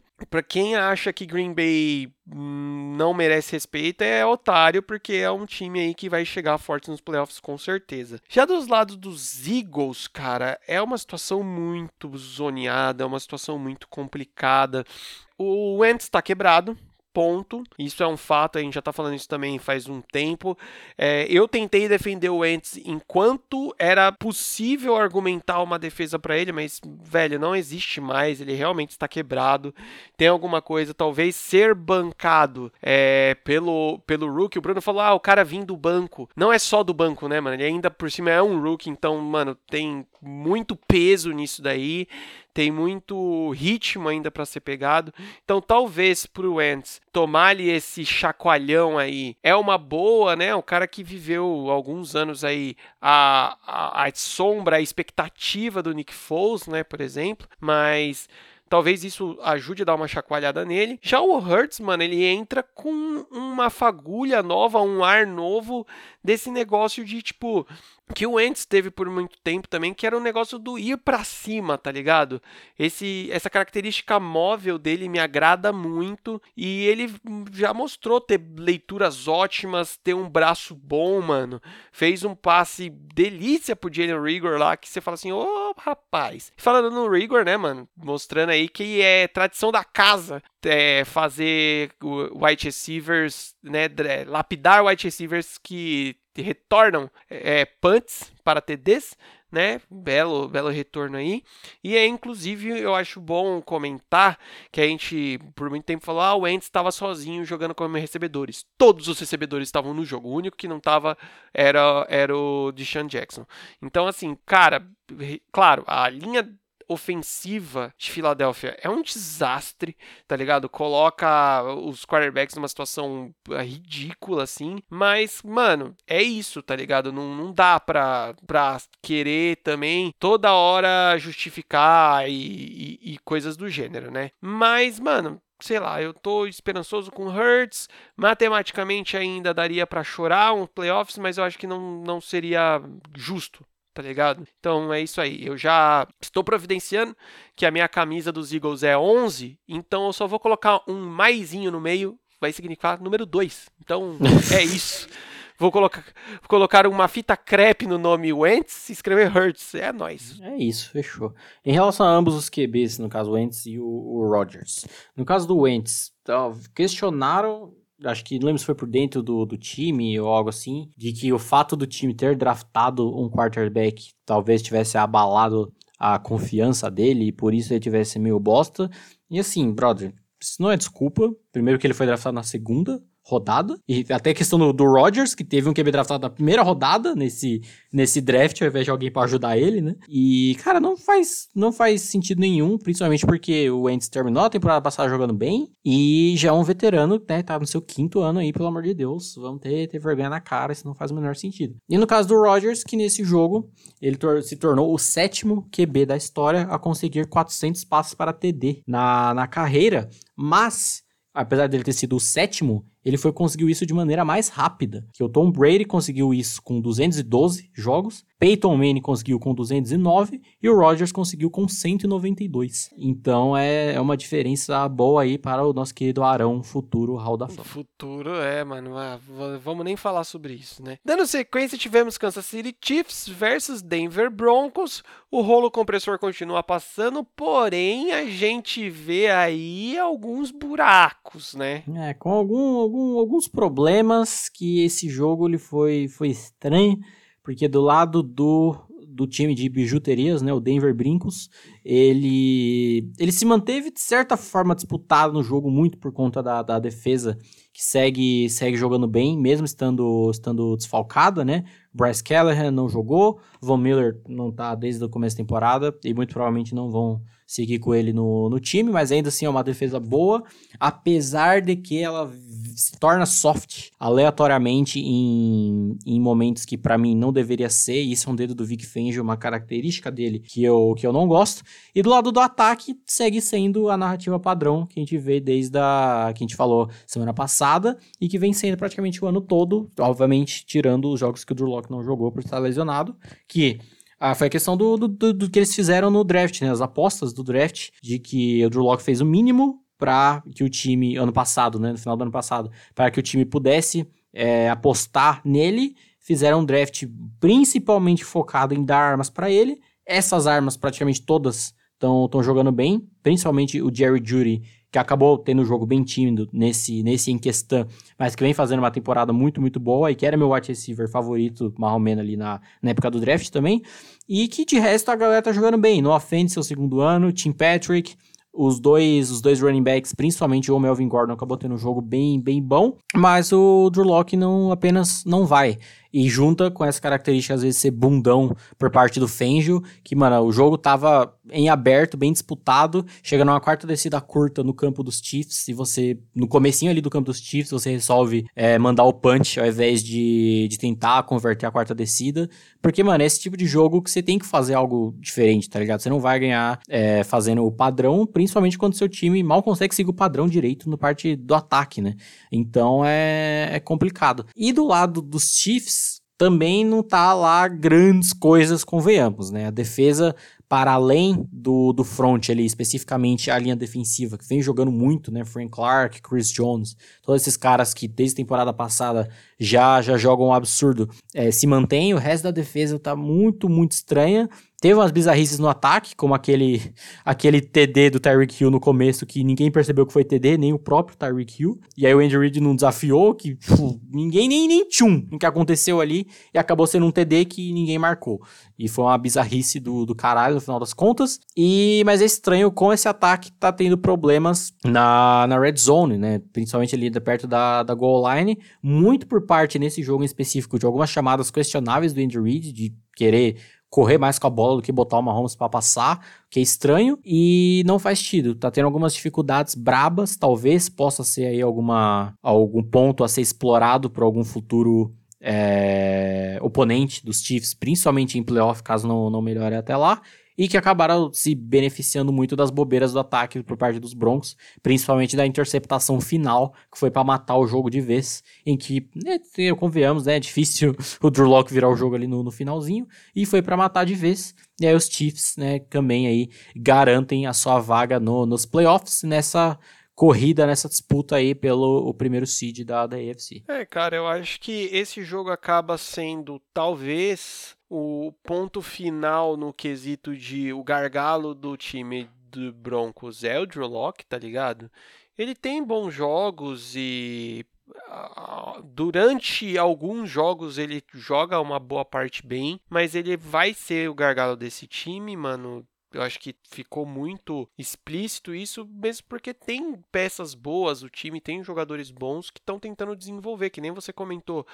O, o, time focou em dar armas pro Drew Locke e a maioria dessas armas estão rendendo, tá ligado? Quem realmente não está rendendo tanto é ele. É claro que a gente tem que lembrar que os Broncos também foi um time que sofreu bastante com lesões, com negócio de Covid, os caras 4, mas, cara, não, não justifica tanto. Já no caso dos Chiefs, é, é o raio do negócio do alerta, mano. Tem um, o painel do seu carro tem uma luzinha piscando. Você não sabe o que é, então você tem que procurar saber, você tem que procurar entender o que, que é, porque uma coisa é você jogar contra o time de certa maneira apático dos Broncos, tá ligado? A gente tá chegando num momento derradeiro da temporada e que se, mano, você dá essas piscadas, né, de, de dormir aí, por exemplo, num playoffs da vida, a gente sabe que, que pode ser a, a diferença entre voltar para casa mais cedo, tá ligado? Então é, é, é, meio doido. Eu acho que a gente, nesses últimos anos a gente viu que os Chiefs é, têm um padrão de, em algum momento da temporada, eles dão essa, essa apagada. Eu não sei se você prestou atenção nisso já também. Mas se for para dar apagada agora para não apagar mais depois, eu acho que é válido, né? Vamos, vamos combinar aqui. Dando sequência, tivemos Pittsburgh Steelers versus Washington Football Team. 23 a 17 para o Washington, caiu o último invicto. E, mano, de certa forma, Brunão, com todo respeito, já não era sem tempo, né? Ah, claro, mas aí também já tá meio que falando também há um tempinho. Mas, né, os velhos lá que jogaram nos Dolphins de 72 comemora, faz churrasco que né, é o único time da história que foi campeão invicto. E sempre quando um, um, time fica muito tempo invicto e finalmente perde, os caras se juntam, faz um rolê. Não sei se vão fazer por conta da pandemia, né? Mas enfim, deu para entender. Que segue, segue apenas os Dolphins de 72. Mas esse jogo foi um desastre completo, porque eu me senti assistindo um jogo do ano passado, tá ligado? A defesa faz tudo e mais um pouco. TJ Watt, sim, mais um jogo inacreditável dele, tá um absurdo. Para mim, o jogador defensivo do ano com, com folga, lidera a liga em um bilhão de, de estatísticas, e a defesa como um todo também lidera a liga, e ele é grande parte disso. Inclusive, é da hora que o J.J. Watt sempre zaralha no Twitter, botando as estatísticas do TJ, tipo, mano, esse cara é, é foda, é outro nível. Mas é aquela coisa, né? A defesa faz muito e o ataque não faz nada, e vai chegar ao ponto que, mano, a defesa cansa, os caras mal tem tempo de voltar para sideline e já tem que voltar pro campo. E aí não, não tem como, né? Principalmente nesse jogo que acabaram tendo alguns alguns desfalques por lesões momentâneas, né? O Joe Hayden perdeu alguns snaps, o Robert Spillane se machucou e saiu, ficou o resto do jogo todo fora, ainda não sabemos qual a situação dele, apesar de não, não parecer ser nada muito sério. E aí não, não, não tem como, né, cara? É difícil, é complicado, porque esse ataque é um show de horror, porque jogo terrestre não existe, é completamente inexistente. Tudo que essa linha ofensiva tá jogando bem, protegendo o Ben Roethlisberger, ela tá sendo horrível abrindo pro jogo terrestre. E aí, assim, eu fui bem crítico ao James Conner em vários jogos, mas tem uma característica dele que é muito diferencial em relação a esses outros running backs, é que ele pelo menos tenta, tá ligado? Ele mete o louco, a qualquer espacinho ele tenta passar e vai. E esses, essa galera aqui, mano, eles tá, sai caçando gap e se não achar nada, os caras simplesmente batem na, na parede de corpos e cai de volta, tá ligado? Não, não faz sentido nenhum. Esquematicamente falando, também é um horror, porque o Randy Fickner é o pior coordenador ofensivo da liga. O Snoop Dogg já mandou Mike Tomlin fire this motherfucker, porque, cara, é, é horroroso. É um caminhão de chamada merda. Chega na goal line, insiste em formação jumbo até dizer chega que não faz sentido. Terceira descida longa, você força um passe pro Anthony McFarland, que é o running back 22 do time, não faz sentido nenhum. É slant, hot slant pra tudo que é lado. E, brother, tipo, não chama tanta hot slant se seu recebedor principal não for, tipo, o Michael Thomas, tá ligado? Que é um cara que não tem tanta velocidade, mas tem um release absurdo e mãos muito boas. E falando em mãos, o que tá acontecendo com essa galera que recebe bola é inacreditável, velho. É drop atrás de drop. Os caras não segura de jeito nenhum. E assim, não, novamente, tal qual como o jogo passado, não que o Big Ben tenha feito um jogo absurdo nem nada demais. Mas também tá rolando uma sabotagem absurda, porque não tem jogo terrestre passa a bola pros caras, os caras não segura. O James Washington até tentou se justificar na entrevista pós-jogo, falando que é, isso talvez possa ser meio que uma falta de atenção, porque o sistema está se baseando muito em passes curtos em que os recebedores conseguem jardas pós-recepção. E eles já estão muito pensando em correr com a bola ao invés de pegar em si. O que até faria sentido se não tivessem tantos drops em que os caras já recebem a bola na frente da linha de first down, tá ligado? Então, assim, não não não faz o menor sentido. E acabou dando, dando nisso, né? Não tem. É, já era uma coisa que estava meio que pigando a acontecer teve algumas vitórias, né, em toda essa temporada que foi, foram esmagantes, mas foram poucas. Passou perrengue contra muitos times fracos. Passou muito perrengue semana passada contra o sub-15 do, dos Ravens. E agora veio a, a, a, derradeira, que não tem nem por que tentar se justificar, porque foi, foi merecido. Mas, por outro lado, é muito errado é, por falar apenas que foi desmérito de Pittsburgh, né? Eu, como torcedor, falaria a noite inteira sobre isso. Mas o Washington teve muitos, muitos méritos nesse, nesse jogo. Do lado defensivo, essa linha defensiva. O front como um todo jogou muito, muito bem, mas a linha defensiva segue um absurdo. Chase Young, mano, um absurdo, fazendo jus a tudo que a gente falou dele pré-draft, tudo que a tape dele mostrava. E o Sweat, que fez um jogo zaralhante, fechamento meu também do draft do ano passado, em que praticamente o jogo todo, e pelo menos, sei lá, duas vezes por quarto, o Big Ben tentava um passe na ponta direita da linha e o Sweat desviava o que aconteceu na interceptação final, o Montessuet desviou o passe e acabou caindo no, no, colo de um outro de outro defensor do Washington. Então, assim, esses caras em específico jogaram um absurdo. E do lado do ataque, né, o meu, o seu, o nosso Alex Smith é, é imenso, porque o time teve uma, um desfalque muito grande logo no começo, que foi o Antônio Gibson. Ele acabou saindo no começo com uma lesão, acho que no pé, no dedo, não lembro. E vinha jogando muito bem, né? Teve um jogo absurdo contra Dallas no Thanksgiving. Eu até comentei semana passada. Foi uma escolha de draft que eu não botei muita fé. E ele tava jogando muito bem. Perdeu um dos principal, um dos principal skill players do, do time. E mesmo assim o ataque conseguiu, conseguiu se resolver sem o Antônio Gibson e sem um grande jogo do Terry McLaurin também. O ataque se resolveu do jeito que foi um grande jogo do Logan Thomas, Tyrande, e várias jogadas boas com o J.D. McKissick saindo do flat, recebendo passes mais curtos e ganhando jardas após, após a recepção.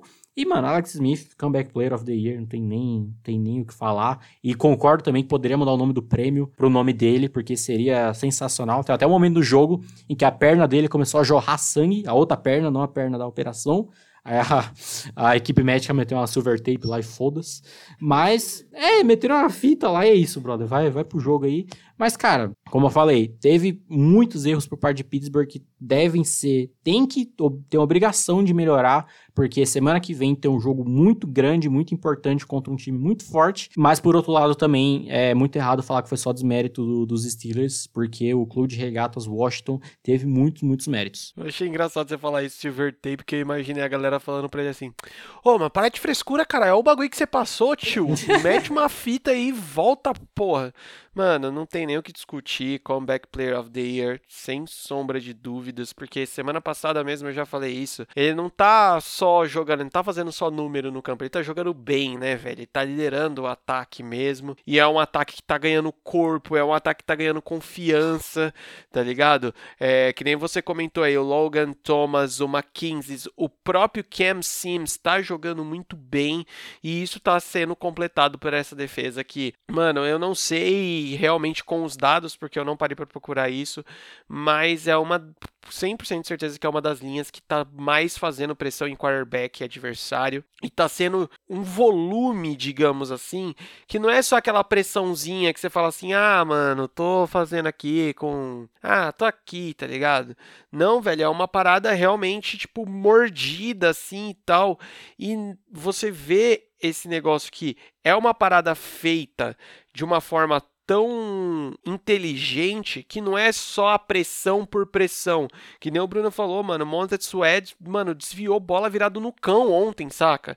Então o cara tá ligado no jogo. Além dele tá empurrando a linha para cima do quarterback, ele tá olhando o quarterback, tá vendo os olhos do quarterback e se a bola tá na direção dele, o cara consegue desviar, mano. Basicamente o que fechou o jogo foi isso, né? Então, cara, é um time que o Washington a gente já vem falando há um tempo que é um time que se encaixasse ia dar dor de cabeça e é o que tá acontecendo, tá ligado?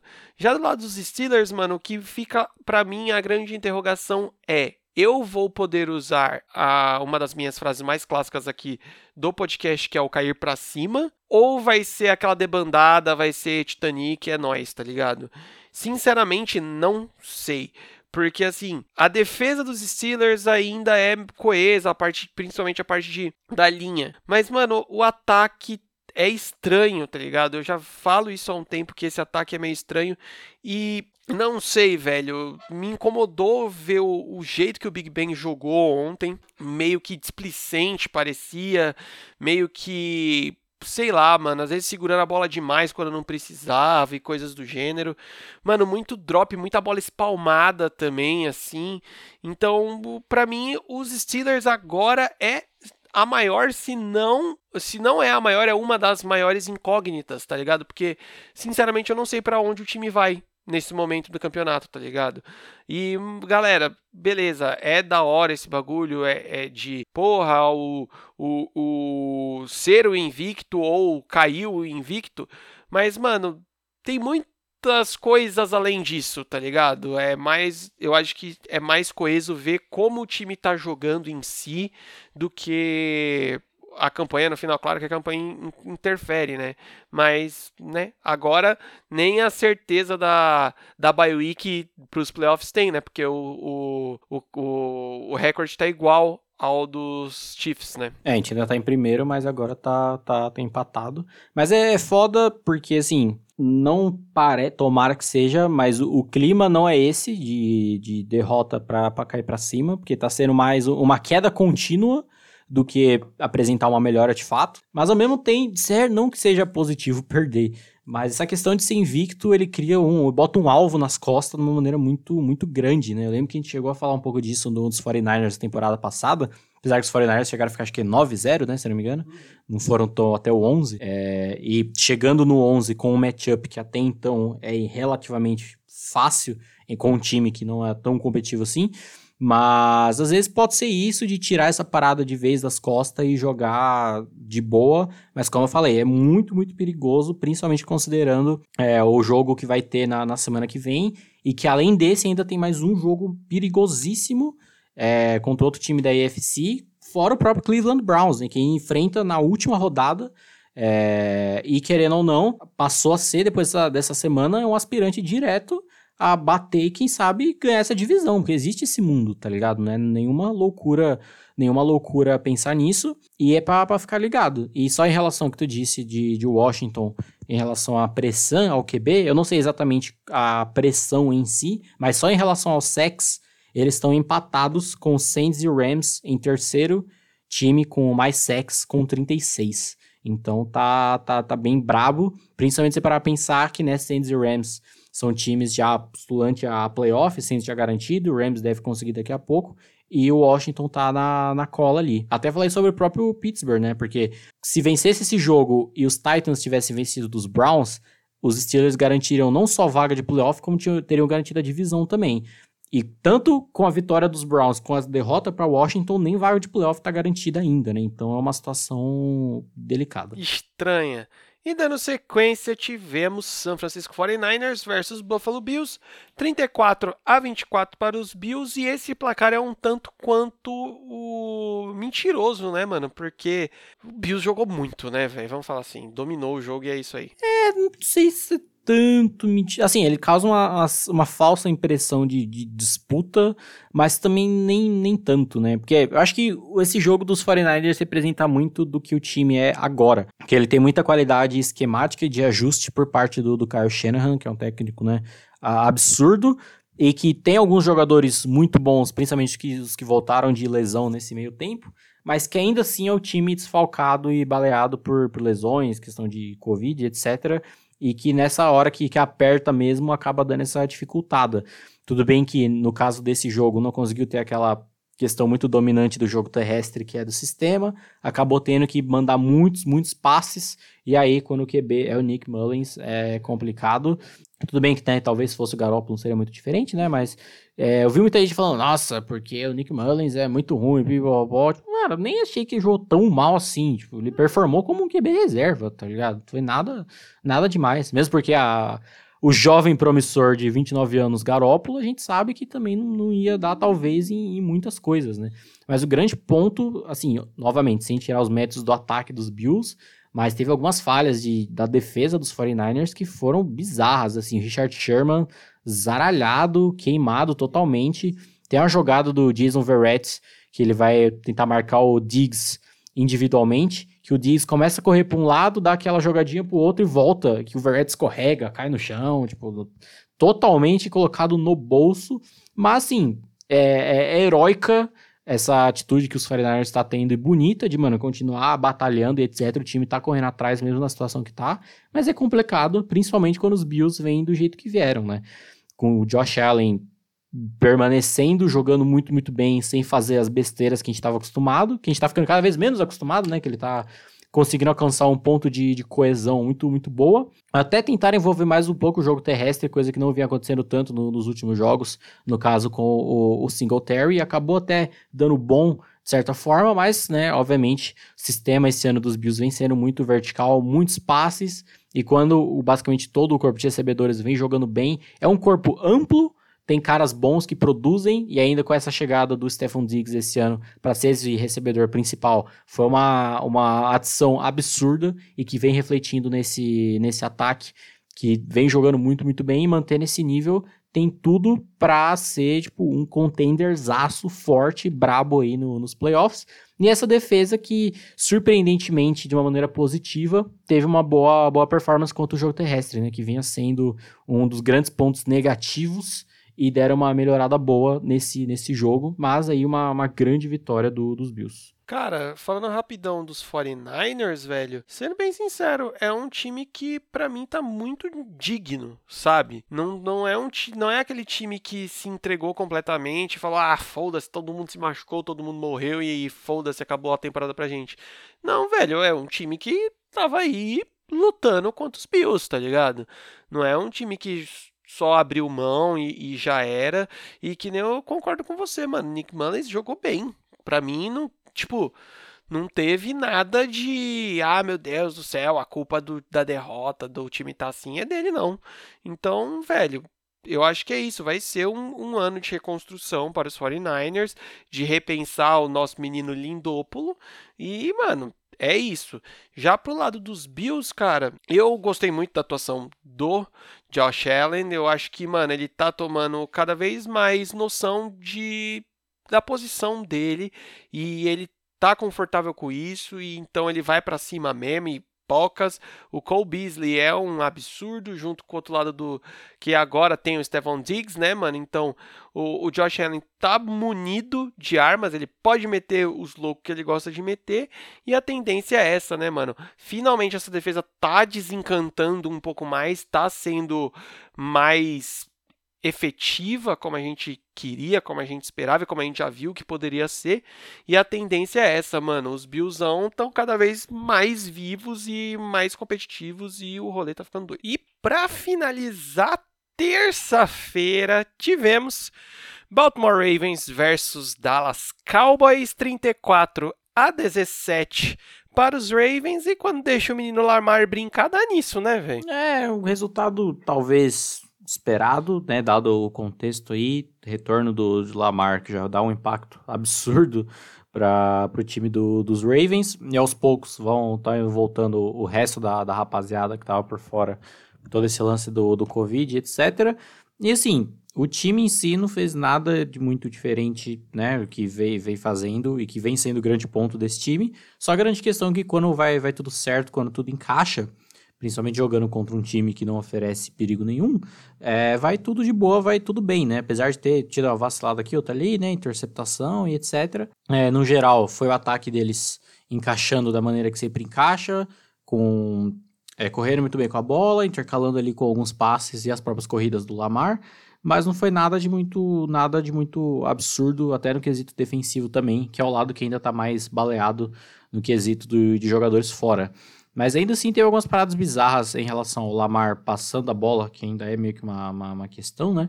Que, o, que é a jogada do touchdown que ele passa pro Miles Boykin, que vem logo depois de uma interceptação do, dos Cowboys que, tipo, você olha a jogada, é um passe pro Boykin, o Boykin tá basicamente livre, ele recebe a bola e corre pra, pra endzone, nada demais.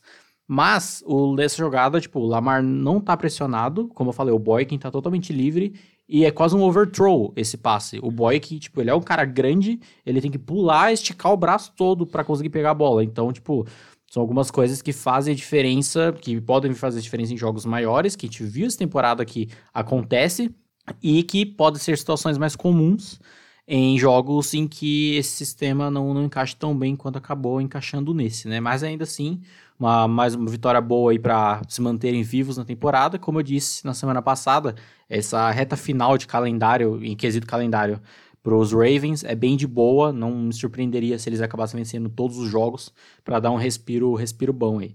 E do lado dos Cowboys, não tem nem o que falar né, boicotaram o nosso menino Cenourinha, então foi, foi levemente triste. Mas, quesito defensivo, é, é muito, muito bacana de falar uma parada, porque, assim, geralmente a unidade, uh, o tipo de jogador da defesa que é mais responsável por parar o jogo terrestre são os linebackers, né? Tipo, óbvio que também muito passa por linha defensiva e etc, mas meio que o principalzão são os linebackers. E aí, é, você vai jogar contra o Baltimore Ravens, né? Então eles obviamente vão correr muito com a bola. E aí a sua dupla de linebackers, como já dito na semana passada, é toca a música dos Trapalhões de fundo quando eles jogam. Porque, nossa senhora, velho. Pega estatisticamente aqui a média de jardas por carregada de cada um dos cidadãos que correram com a bola nos Ravens. 4.7 no Mark Ingram, 6.5 no J.K. Dobbins, 7.2 no Lamar e 14.4 no Gus Edwards. Cara, é um show de horror essa, essa dupla mais especificamente o Van Der Esch, que, meu senhor, meu senhor, acho que é o primeiro TD do Lamar corrido no, no, no jogo, que, sim, você olha o, a, o Van Der Esch na jogada, você fala, mano, o que que ele leu? Pra ir que nem um touro em cima onde não tinha nada, tá ligado? Tipo, não faz sentido, ele cai no, no fakezinho que nem bosta, e, cara, é horror, é um horror e é horrível. Como eu já comentei, não me estranharia nada se o Mike McCarthy acabasse caindo logo depois dessa temporada.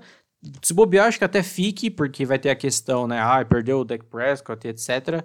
Mas, assim, show de horror. E os Cowboys... Acho que dá pra falar que os Cowboys ainda são piores que, que os Eagles. Os Eagles, pelo menos, tentam alguma coisa, tá ligado? Se a linha defensiva jogando bem, Jalen Hurts entrou aí agora, os Cowboys é tristeza total. Mano, é foda pensar que pode essa, essa bomba de fumaça de ah, não temos o Dak Prescott pode calhar para manter o emprego do cidadão aí, mas também, mano, é tipo assim, mano, você tirou o quarterback, o time todo desmoronou de uma forma absurda, né, mano? Principalmente essa parte da defesa e tal. A gente fala há algumas semanas já que a gente pagava um pau pra essa dupla de linebackers e tal. E, cara, muitas das corridas a, que a gente viu nesse jogo, que foram muitas, eram corridas que, tipo assim, beleza, mano. Ah, primeira, o primeiro nível para parar a corrida é a, é a linha, mas, mano, tá a linha com linha sendo debatidas ali, né? E a gente sabe que a linha ofensiva dos Ravens é boa e digamos que é especialista nisso né? Então, cara, você ter o segundo nível com esse com o Didi e o Zacarias ali, tá foda, irmão. Não, não tá, tá tá bizonho.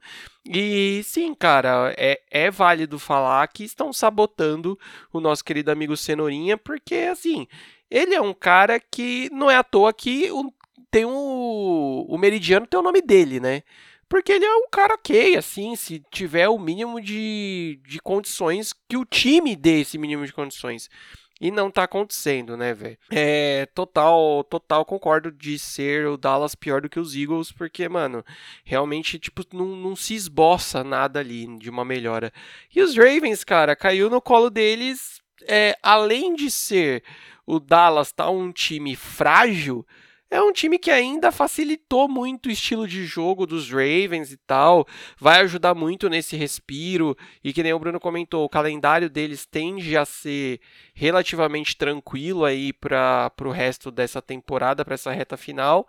E o que pode ser muito interessante justamente para essa arrancada aí e essa carimbada no passaporte para os playoffs, né, mano? Porque de certa forma, se fosse olhar mais pelo quesito contexto e o que está apresentando em jogo. Claro que nesse esse contra o Dallas não, não reflete tanto. Talvez não seria legal vermos Ravens aí nos playoffs. O foda do, do, dos Cowboys é porque você pega no quesito elenco, assim. É, eles renovaram com o Dylan Smith no ano passado, o que, tipo, hoje em dia a gente vê uma maneira meio bosta porque ele tá jogando, mas ano passado ele tava jogando muito bem, então, tipo, não faz sentido, e aí ele tem o contrato até 2024, 2025, se eu não me engano. E aí, tipo, eles renovaram com o Zeke, mas também deixaram o Byron Jones ir, e não renovaram com o Byron Jones, aí não tem mais cornerback no time também. E aí, para a próxima temporada, vai ter essa questão de renovar com o deck ou não. Se não fizerem, também vai ser uma bela de uma burrada vide, né, a, a, falta mais que óbvia que tá, tá dando. Então é, é curiosa a, a, questão de Dallas. Tudo bem, tem a questão positiva, né, de ter escolha alta de draft, vai poder fazer mais uma escolha boa aí logo da primeira rodada, como fez do Sid Lamb, mas é, é bizarro. Sid Lamb dropou uma Hail Mary do nosso Cenourinha, muito, muito triste. É verdade, mano. Mas, Brunão, chegamos na semana 14. O bagulho está louco, o bagulho está se estreitando e se nada acontecer, voltamos à programação normal de um joguinho na quinta, todos os jogos no domingo e um na segunda. Quinta-feira teremos Rams e Patriots. Hum. hum. Tem, tem, tem tudo para dar bosta. É curioso você parar a pensar que, tipo, o último confronto de ambos foi naquele belíssimo Super Bowl 53. E você parar a pensar que, tipo, os Rams são basicamente a mesma coisa, com uma defesa um pouco melhor, talvez, a secundária um pouco melhor, mas os Patriots estão bem diferentes e a gente, né, viu no, no, no, no que deu, o que o Bill Belichick é capaz de fazer contra o, os comandados de Chama que vem, então pode dar uma doideirinha nesse quesito, pelo menos de, de plano de jogo. É óbvio que em quesito elenco, os Rams são três vezes melhor, mas eu até daria, daria o luxo de talvez dar uma doideira aí, quem sabe pelo menos pelo entretenimento. Sim, domingão começamos com um jogo perigoso que eu acho que pode dar uma doideira. Jags e Titans. É, eu, eu, até vejo esse jogo como um tiroteio, até uma doideira, até como foi o jogo contra os Vikings, né? De acabar indo pro overtime, talvez, quem sabe. Mas é o jogo pros Titans dar reanimada de volta, né? Porque 20 semanas tristes, semanas brabas e tem que se recuperar, principalmente quando o time da divisão. Por mais que né, os Jaguars não ofereçam nenhum perigo em relação a playoff, etc., é, é, sempre bom né, ter essa questão de vencer jogos dentro da, da divisão e o favoritismo é mais que claro. Exato. Cara, eu tô prestando atenção aqui que é essa semana da doideira, porque teremos Bucks e Vikings na sequência. O Vikings nessa é, respiração de melhora e os Bucks meio que balançados, né? Sabe quando você toma uma muqueta e fica meio balançado assim? Sim, mas vindo de bye week, né? E é, é um daqueles casos em que a bye week vem num momento muito bom. Muito correto. Pro time, né, dar essa, essa, essa pausa, tentar se reestruturar. A gente falou muito na, no último jogo deles, da derrota, que tem que ter essa, esse casamento melhor do que o Bruce Arians quer fazer, o que o Tom Brady quer fazer ter uma, uma, uma, média entre os dois melhor, porque não adianta nada o Bruce Arians ser a teimosia com pernas que ele é, principalmente considerando que ele é um cara que nunca ganhou nada, e, né, você querer enfiar isso goela abaixo do maior jogador de todos os tempos. Então é meio, meio foda, mas ao mesmo tempo é um matchup curioso da defesa dos Bucks contra os Vikings, porque eles vêm sendo uma defesa muito, muito boa contra o jogo terrestre, e a gente sabe que quando o Dalvin Cook é limitado, o ataque dos Vikings meio que não anda tanto e do lado defensivo também não tá dando muito. Então acho que talvez fique para esse matchup aí o que, o que pode dar mais nesse jogo. Então, na sequência, a gente tem um matchup desse interessante também, que é Dolphins e Chiefs. O Chiefs que podemos falar que de certa forma tomou um leve apavoro defensivo dos Broncos, né? Foi mega é, limitado ali, principalmente dentro da red zone, e os Dolphins têm de certa forma, moralmente, o jogador defensivo do ano, talvez, aí, né, velho? É, e isso é tipo, é bom e ao mesmo tempo não é, porque, tipo, eu consigo ver a defesa do, dos Dolphins dando esse, esse grau para cima, mas ao mesmo tempo me preocupa um pouco, porque é uma defesa que manda muitas blitz. E, né, sabe, né, do, do padrão que não, não se pode fazer isso jogando contra o Mahomes.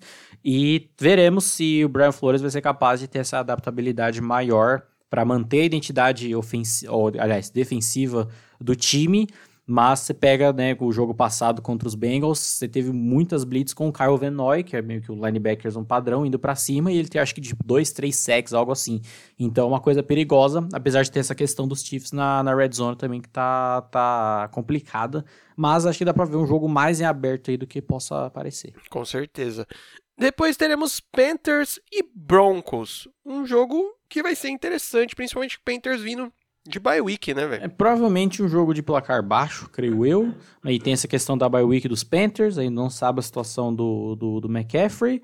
Mas acho que dá para ver uma, um jogo, talvez placar baixo até divertido, por parte de, de turnovers. Os Panthers que vem metendo louco em certas partes, como fake punts e etc. Então acho que dá para dar uma, um joguinho bacana de, de ver. Exatamente. Na sequência, Bears e Texans. Que joguinho, hein? É, o famoso show de horror. Quem, quem perde é a gente que assiste. E é torcer, né? Temos grande quarterback contra o Deshaun Watson, então veremos no, no, no que vai dar. Dando sequência, teremos o matador de Giants versus Cardinals, entendeu? Matador de Giants, certeza. E é pro. É, talvez um matchup similar a Jacksonville contra Tennessee. Pro lado dos Cardinals, é o jogo para eles darem, para eles baterem, vencerem bem e dar essa reanimada na temporada que tá precisando, né? Tá, tá complicada a situação. E do outro lado, os Giants que vêm com certeza para oferecer perigo, para ser competitivo, para vir para cima, porque venceram um time da mesma divisão, né? Vencer os Seahawks nessa semana.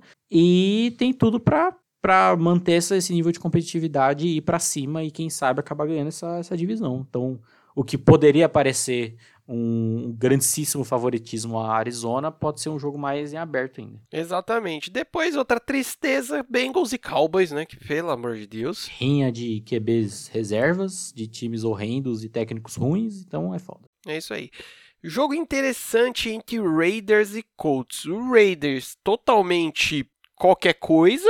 A Blue Blue Blé das ideias. Total. E os Colts vindo crescendo cada vez mais, pegando o corpo, né? Doido esse matchup. É, o, gran o grande fiel da balança é justamente essa constância de Indianapolis estar tá sendo bem bem melhor, tá sendo um time bem mais sólido a esse ponto já da, da temporada, e esse Raiders que ainda tá em certas incógnitas, né? Às vezes acerta muito bem, como foi na vitória contra os Chiefs, né? O único time que venceu os Chiefs até então, mas vem esse, dessa sequência de bizarrices, foi amassado pelos Falcons, ganhou dos Jets que os Jets entregaram, então é, pode ser ou um jogo para tipo recolocar os Raiders de volta no nível de disputa ou talvez para sepultar eles de vez. Mano, na sequência, a gente tem Seahawks e Jets, cara.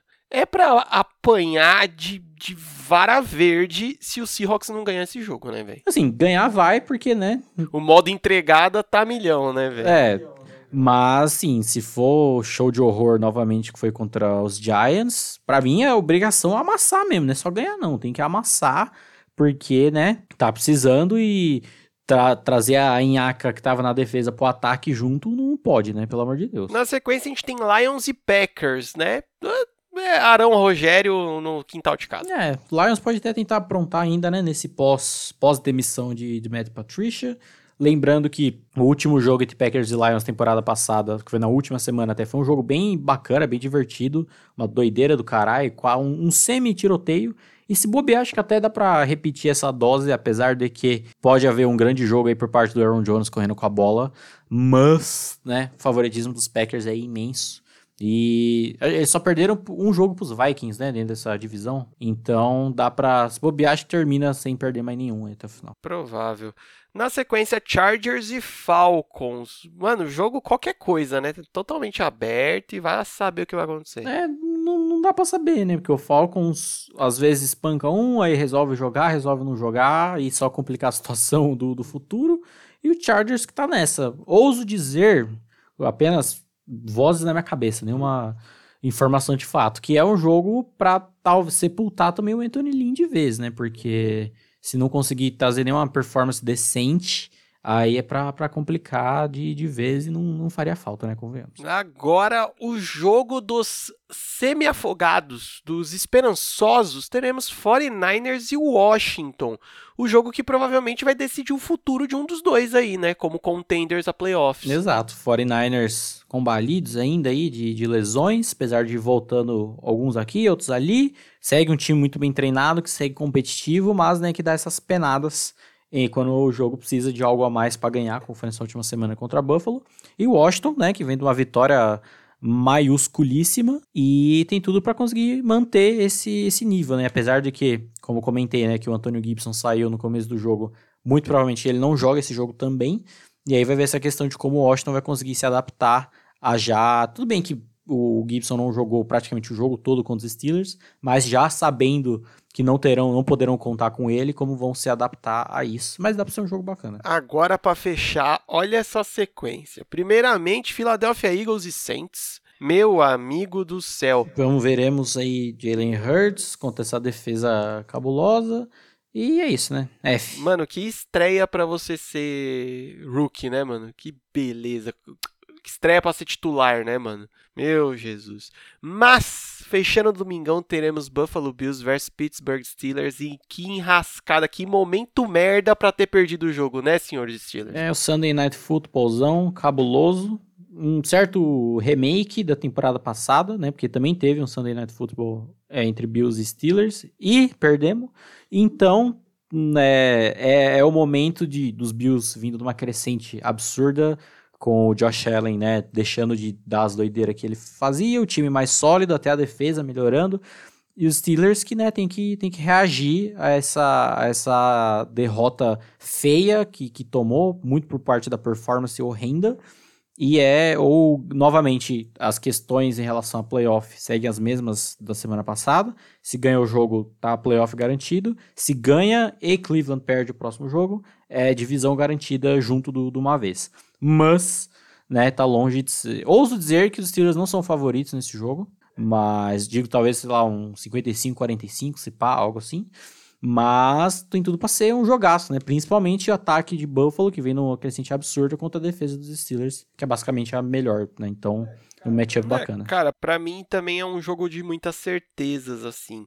É, se os Steelers perde, eu acho que começa a se levantar várias questões tá ligado? Muito pesadas, assim, que o time vai ter que lidar nessa reta final e, e ir pros playoffs com isso na cabeça. E uma vitória dos Bills aí, velho, é quase que um carimbo também de, tipo assim, timão, sabe? É, seria uma daquelas vitórias que eu acho que acenderia mais ainda essa chama que tá forte já no time. E para finalizar, segunda-feira, que jogaço! Teremos Cleveland Browns versus Baltimore Ravens. O Cleveland nessa arrancada maluca deles, parece que finalmente o time se encaixou. E os Ravens nessa que a gente não sabe qual que realmente é, né, velho? Primeira campanha positiva dos Browns desde 2007, então uma, uma, beleza, uma delícia. Eu estava na sétima série. Olha, eu estava na primeira. E a grande questão é, a gente, como eu disse, tem alguns jogadores dos Ravens que já estão para voltar, principalmente do lado defensivo o que vai ser de grandíssima importância nesse, nesse Monday Night Football. E a grande questão é, defesa dos Browns para além da linha defensiva, eu pessoalmente não sou muito fã, então veremos, principalmente o corpo de linebackers, como jogarão contra esse, esse jogo terrestre fortíssimo dos Ravens. Porque lembrando, eles se enfrentaram na semana 1, se eu não me engano, né? E os Ravens amassaram, venceram sem dó nem piedade. E então, o, acho que dá pra falar que os Browns são, de certa forma, favoritos também nesse, nesse jogo, mas de certa forma pode ser essa solidificação de vez dos Browns, tipo, mano, são playoff contender e de ir longe até garantir o segundo, quem sabe até primeiro lugar na, na divisão. E caso perca de novo pros Ravens, vai ser uma situação bizarra e complexa, muito difícil para ver de como eles vão reagir e pro lado dos Ravens vai ser incrível, muito porque eles vão ter a oportunidade de emendar essa sequência aí que eu disse em relação a um calendário mais de boa em relação aos outros dois times contenders da divisão. Né? É isso aí, irmãozinho. A gente tá chegando na semana 14 e isso significa, sabe o quê?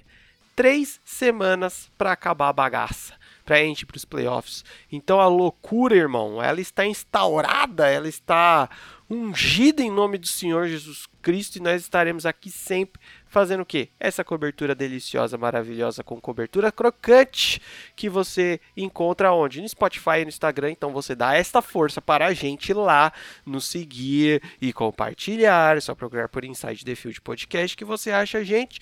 Senhor Bruno Braga, é, tá, a ressaca tá boa, assim, já se recuperou bem dessa, dessa caída que teve aí e tal, não ser mais o único time invicto? Ah, é bacana até, principalmente agora que não temos mais o Império do Mal aí dos Patriots ó, assombrando, que aí é bacana ver a galera comemorando o time perder, tá ligado? A, a, a galera tá torcendo pra você perder, você sabe que você tá, que você tá bem mesmo, que você tá incomodando a galera, saca? Porque a gente não fez nada, a gente só tá ganhando.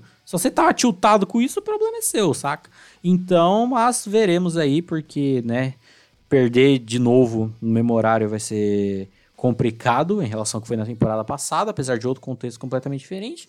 Mas é isso, né? Reta final aí de temporada regular, onde já temos aí uma quantidade considerável de times matematicamente eliminados, alguns virtualmente eliminados, mas é para definir aí de, de vez como as coisas vão até janeiro, porque devido às mudanças né, de calendário, a última semana ainda vai ser já em, em janeiro.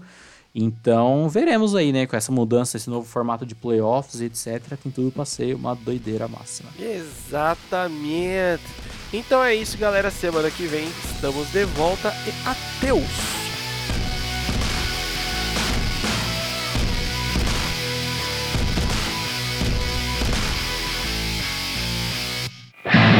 Podcast editado por Lucas Braga. Contato via Instagram em lucasbraga35.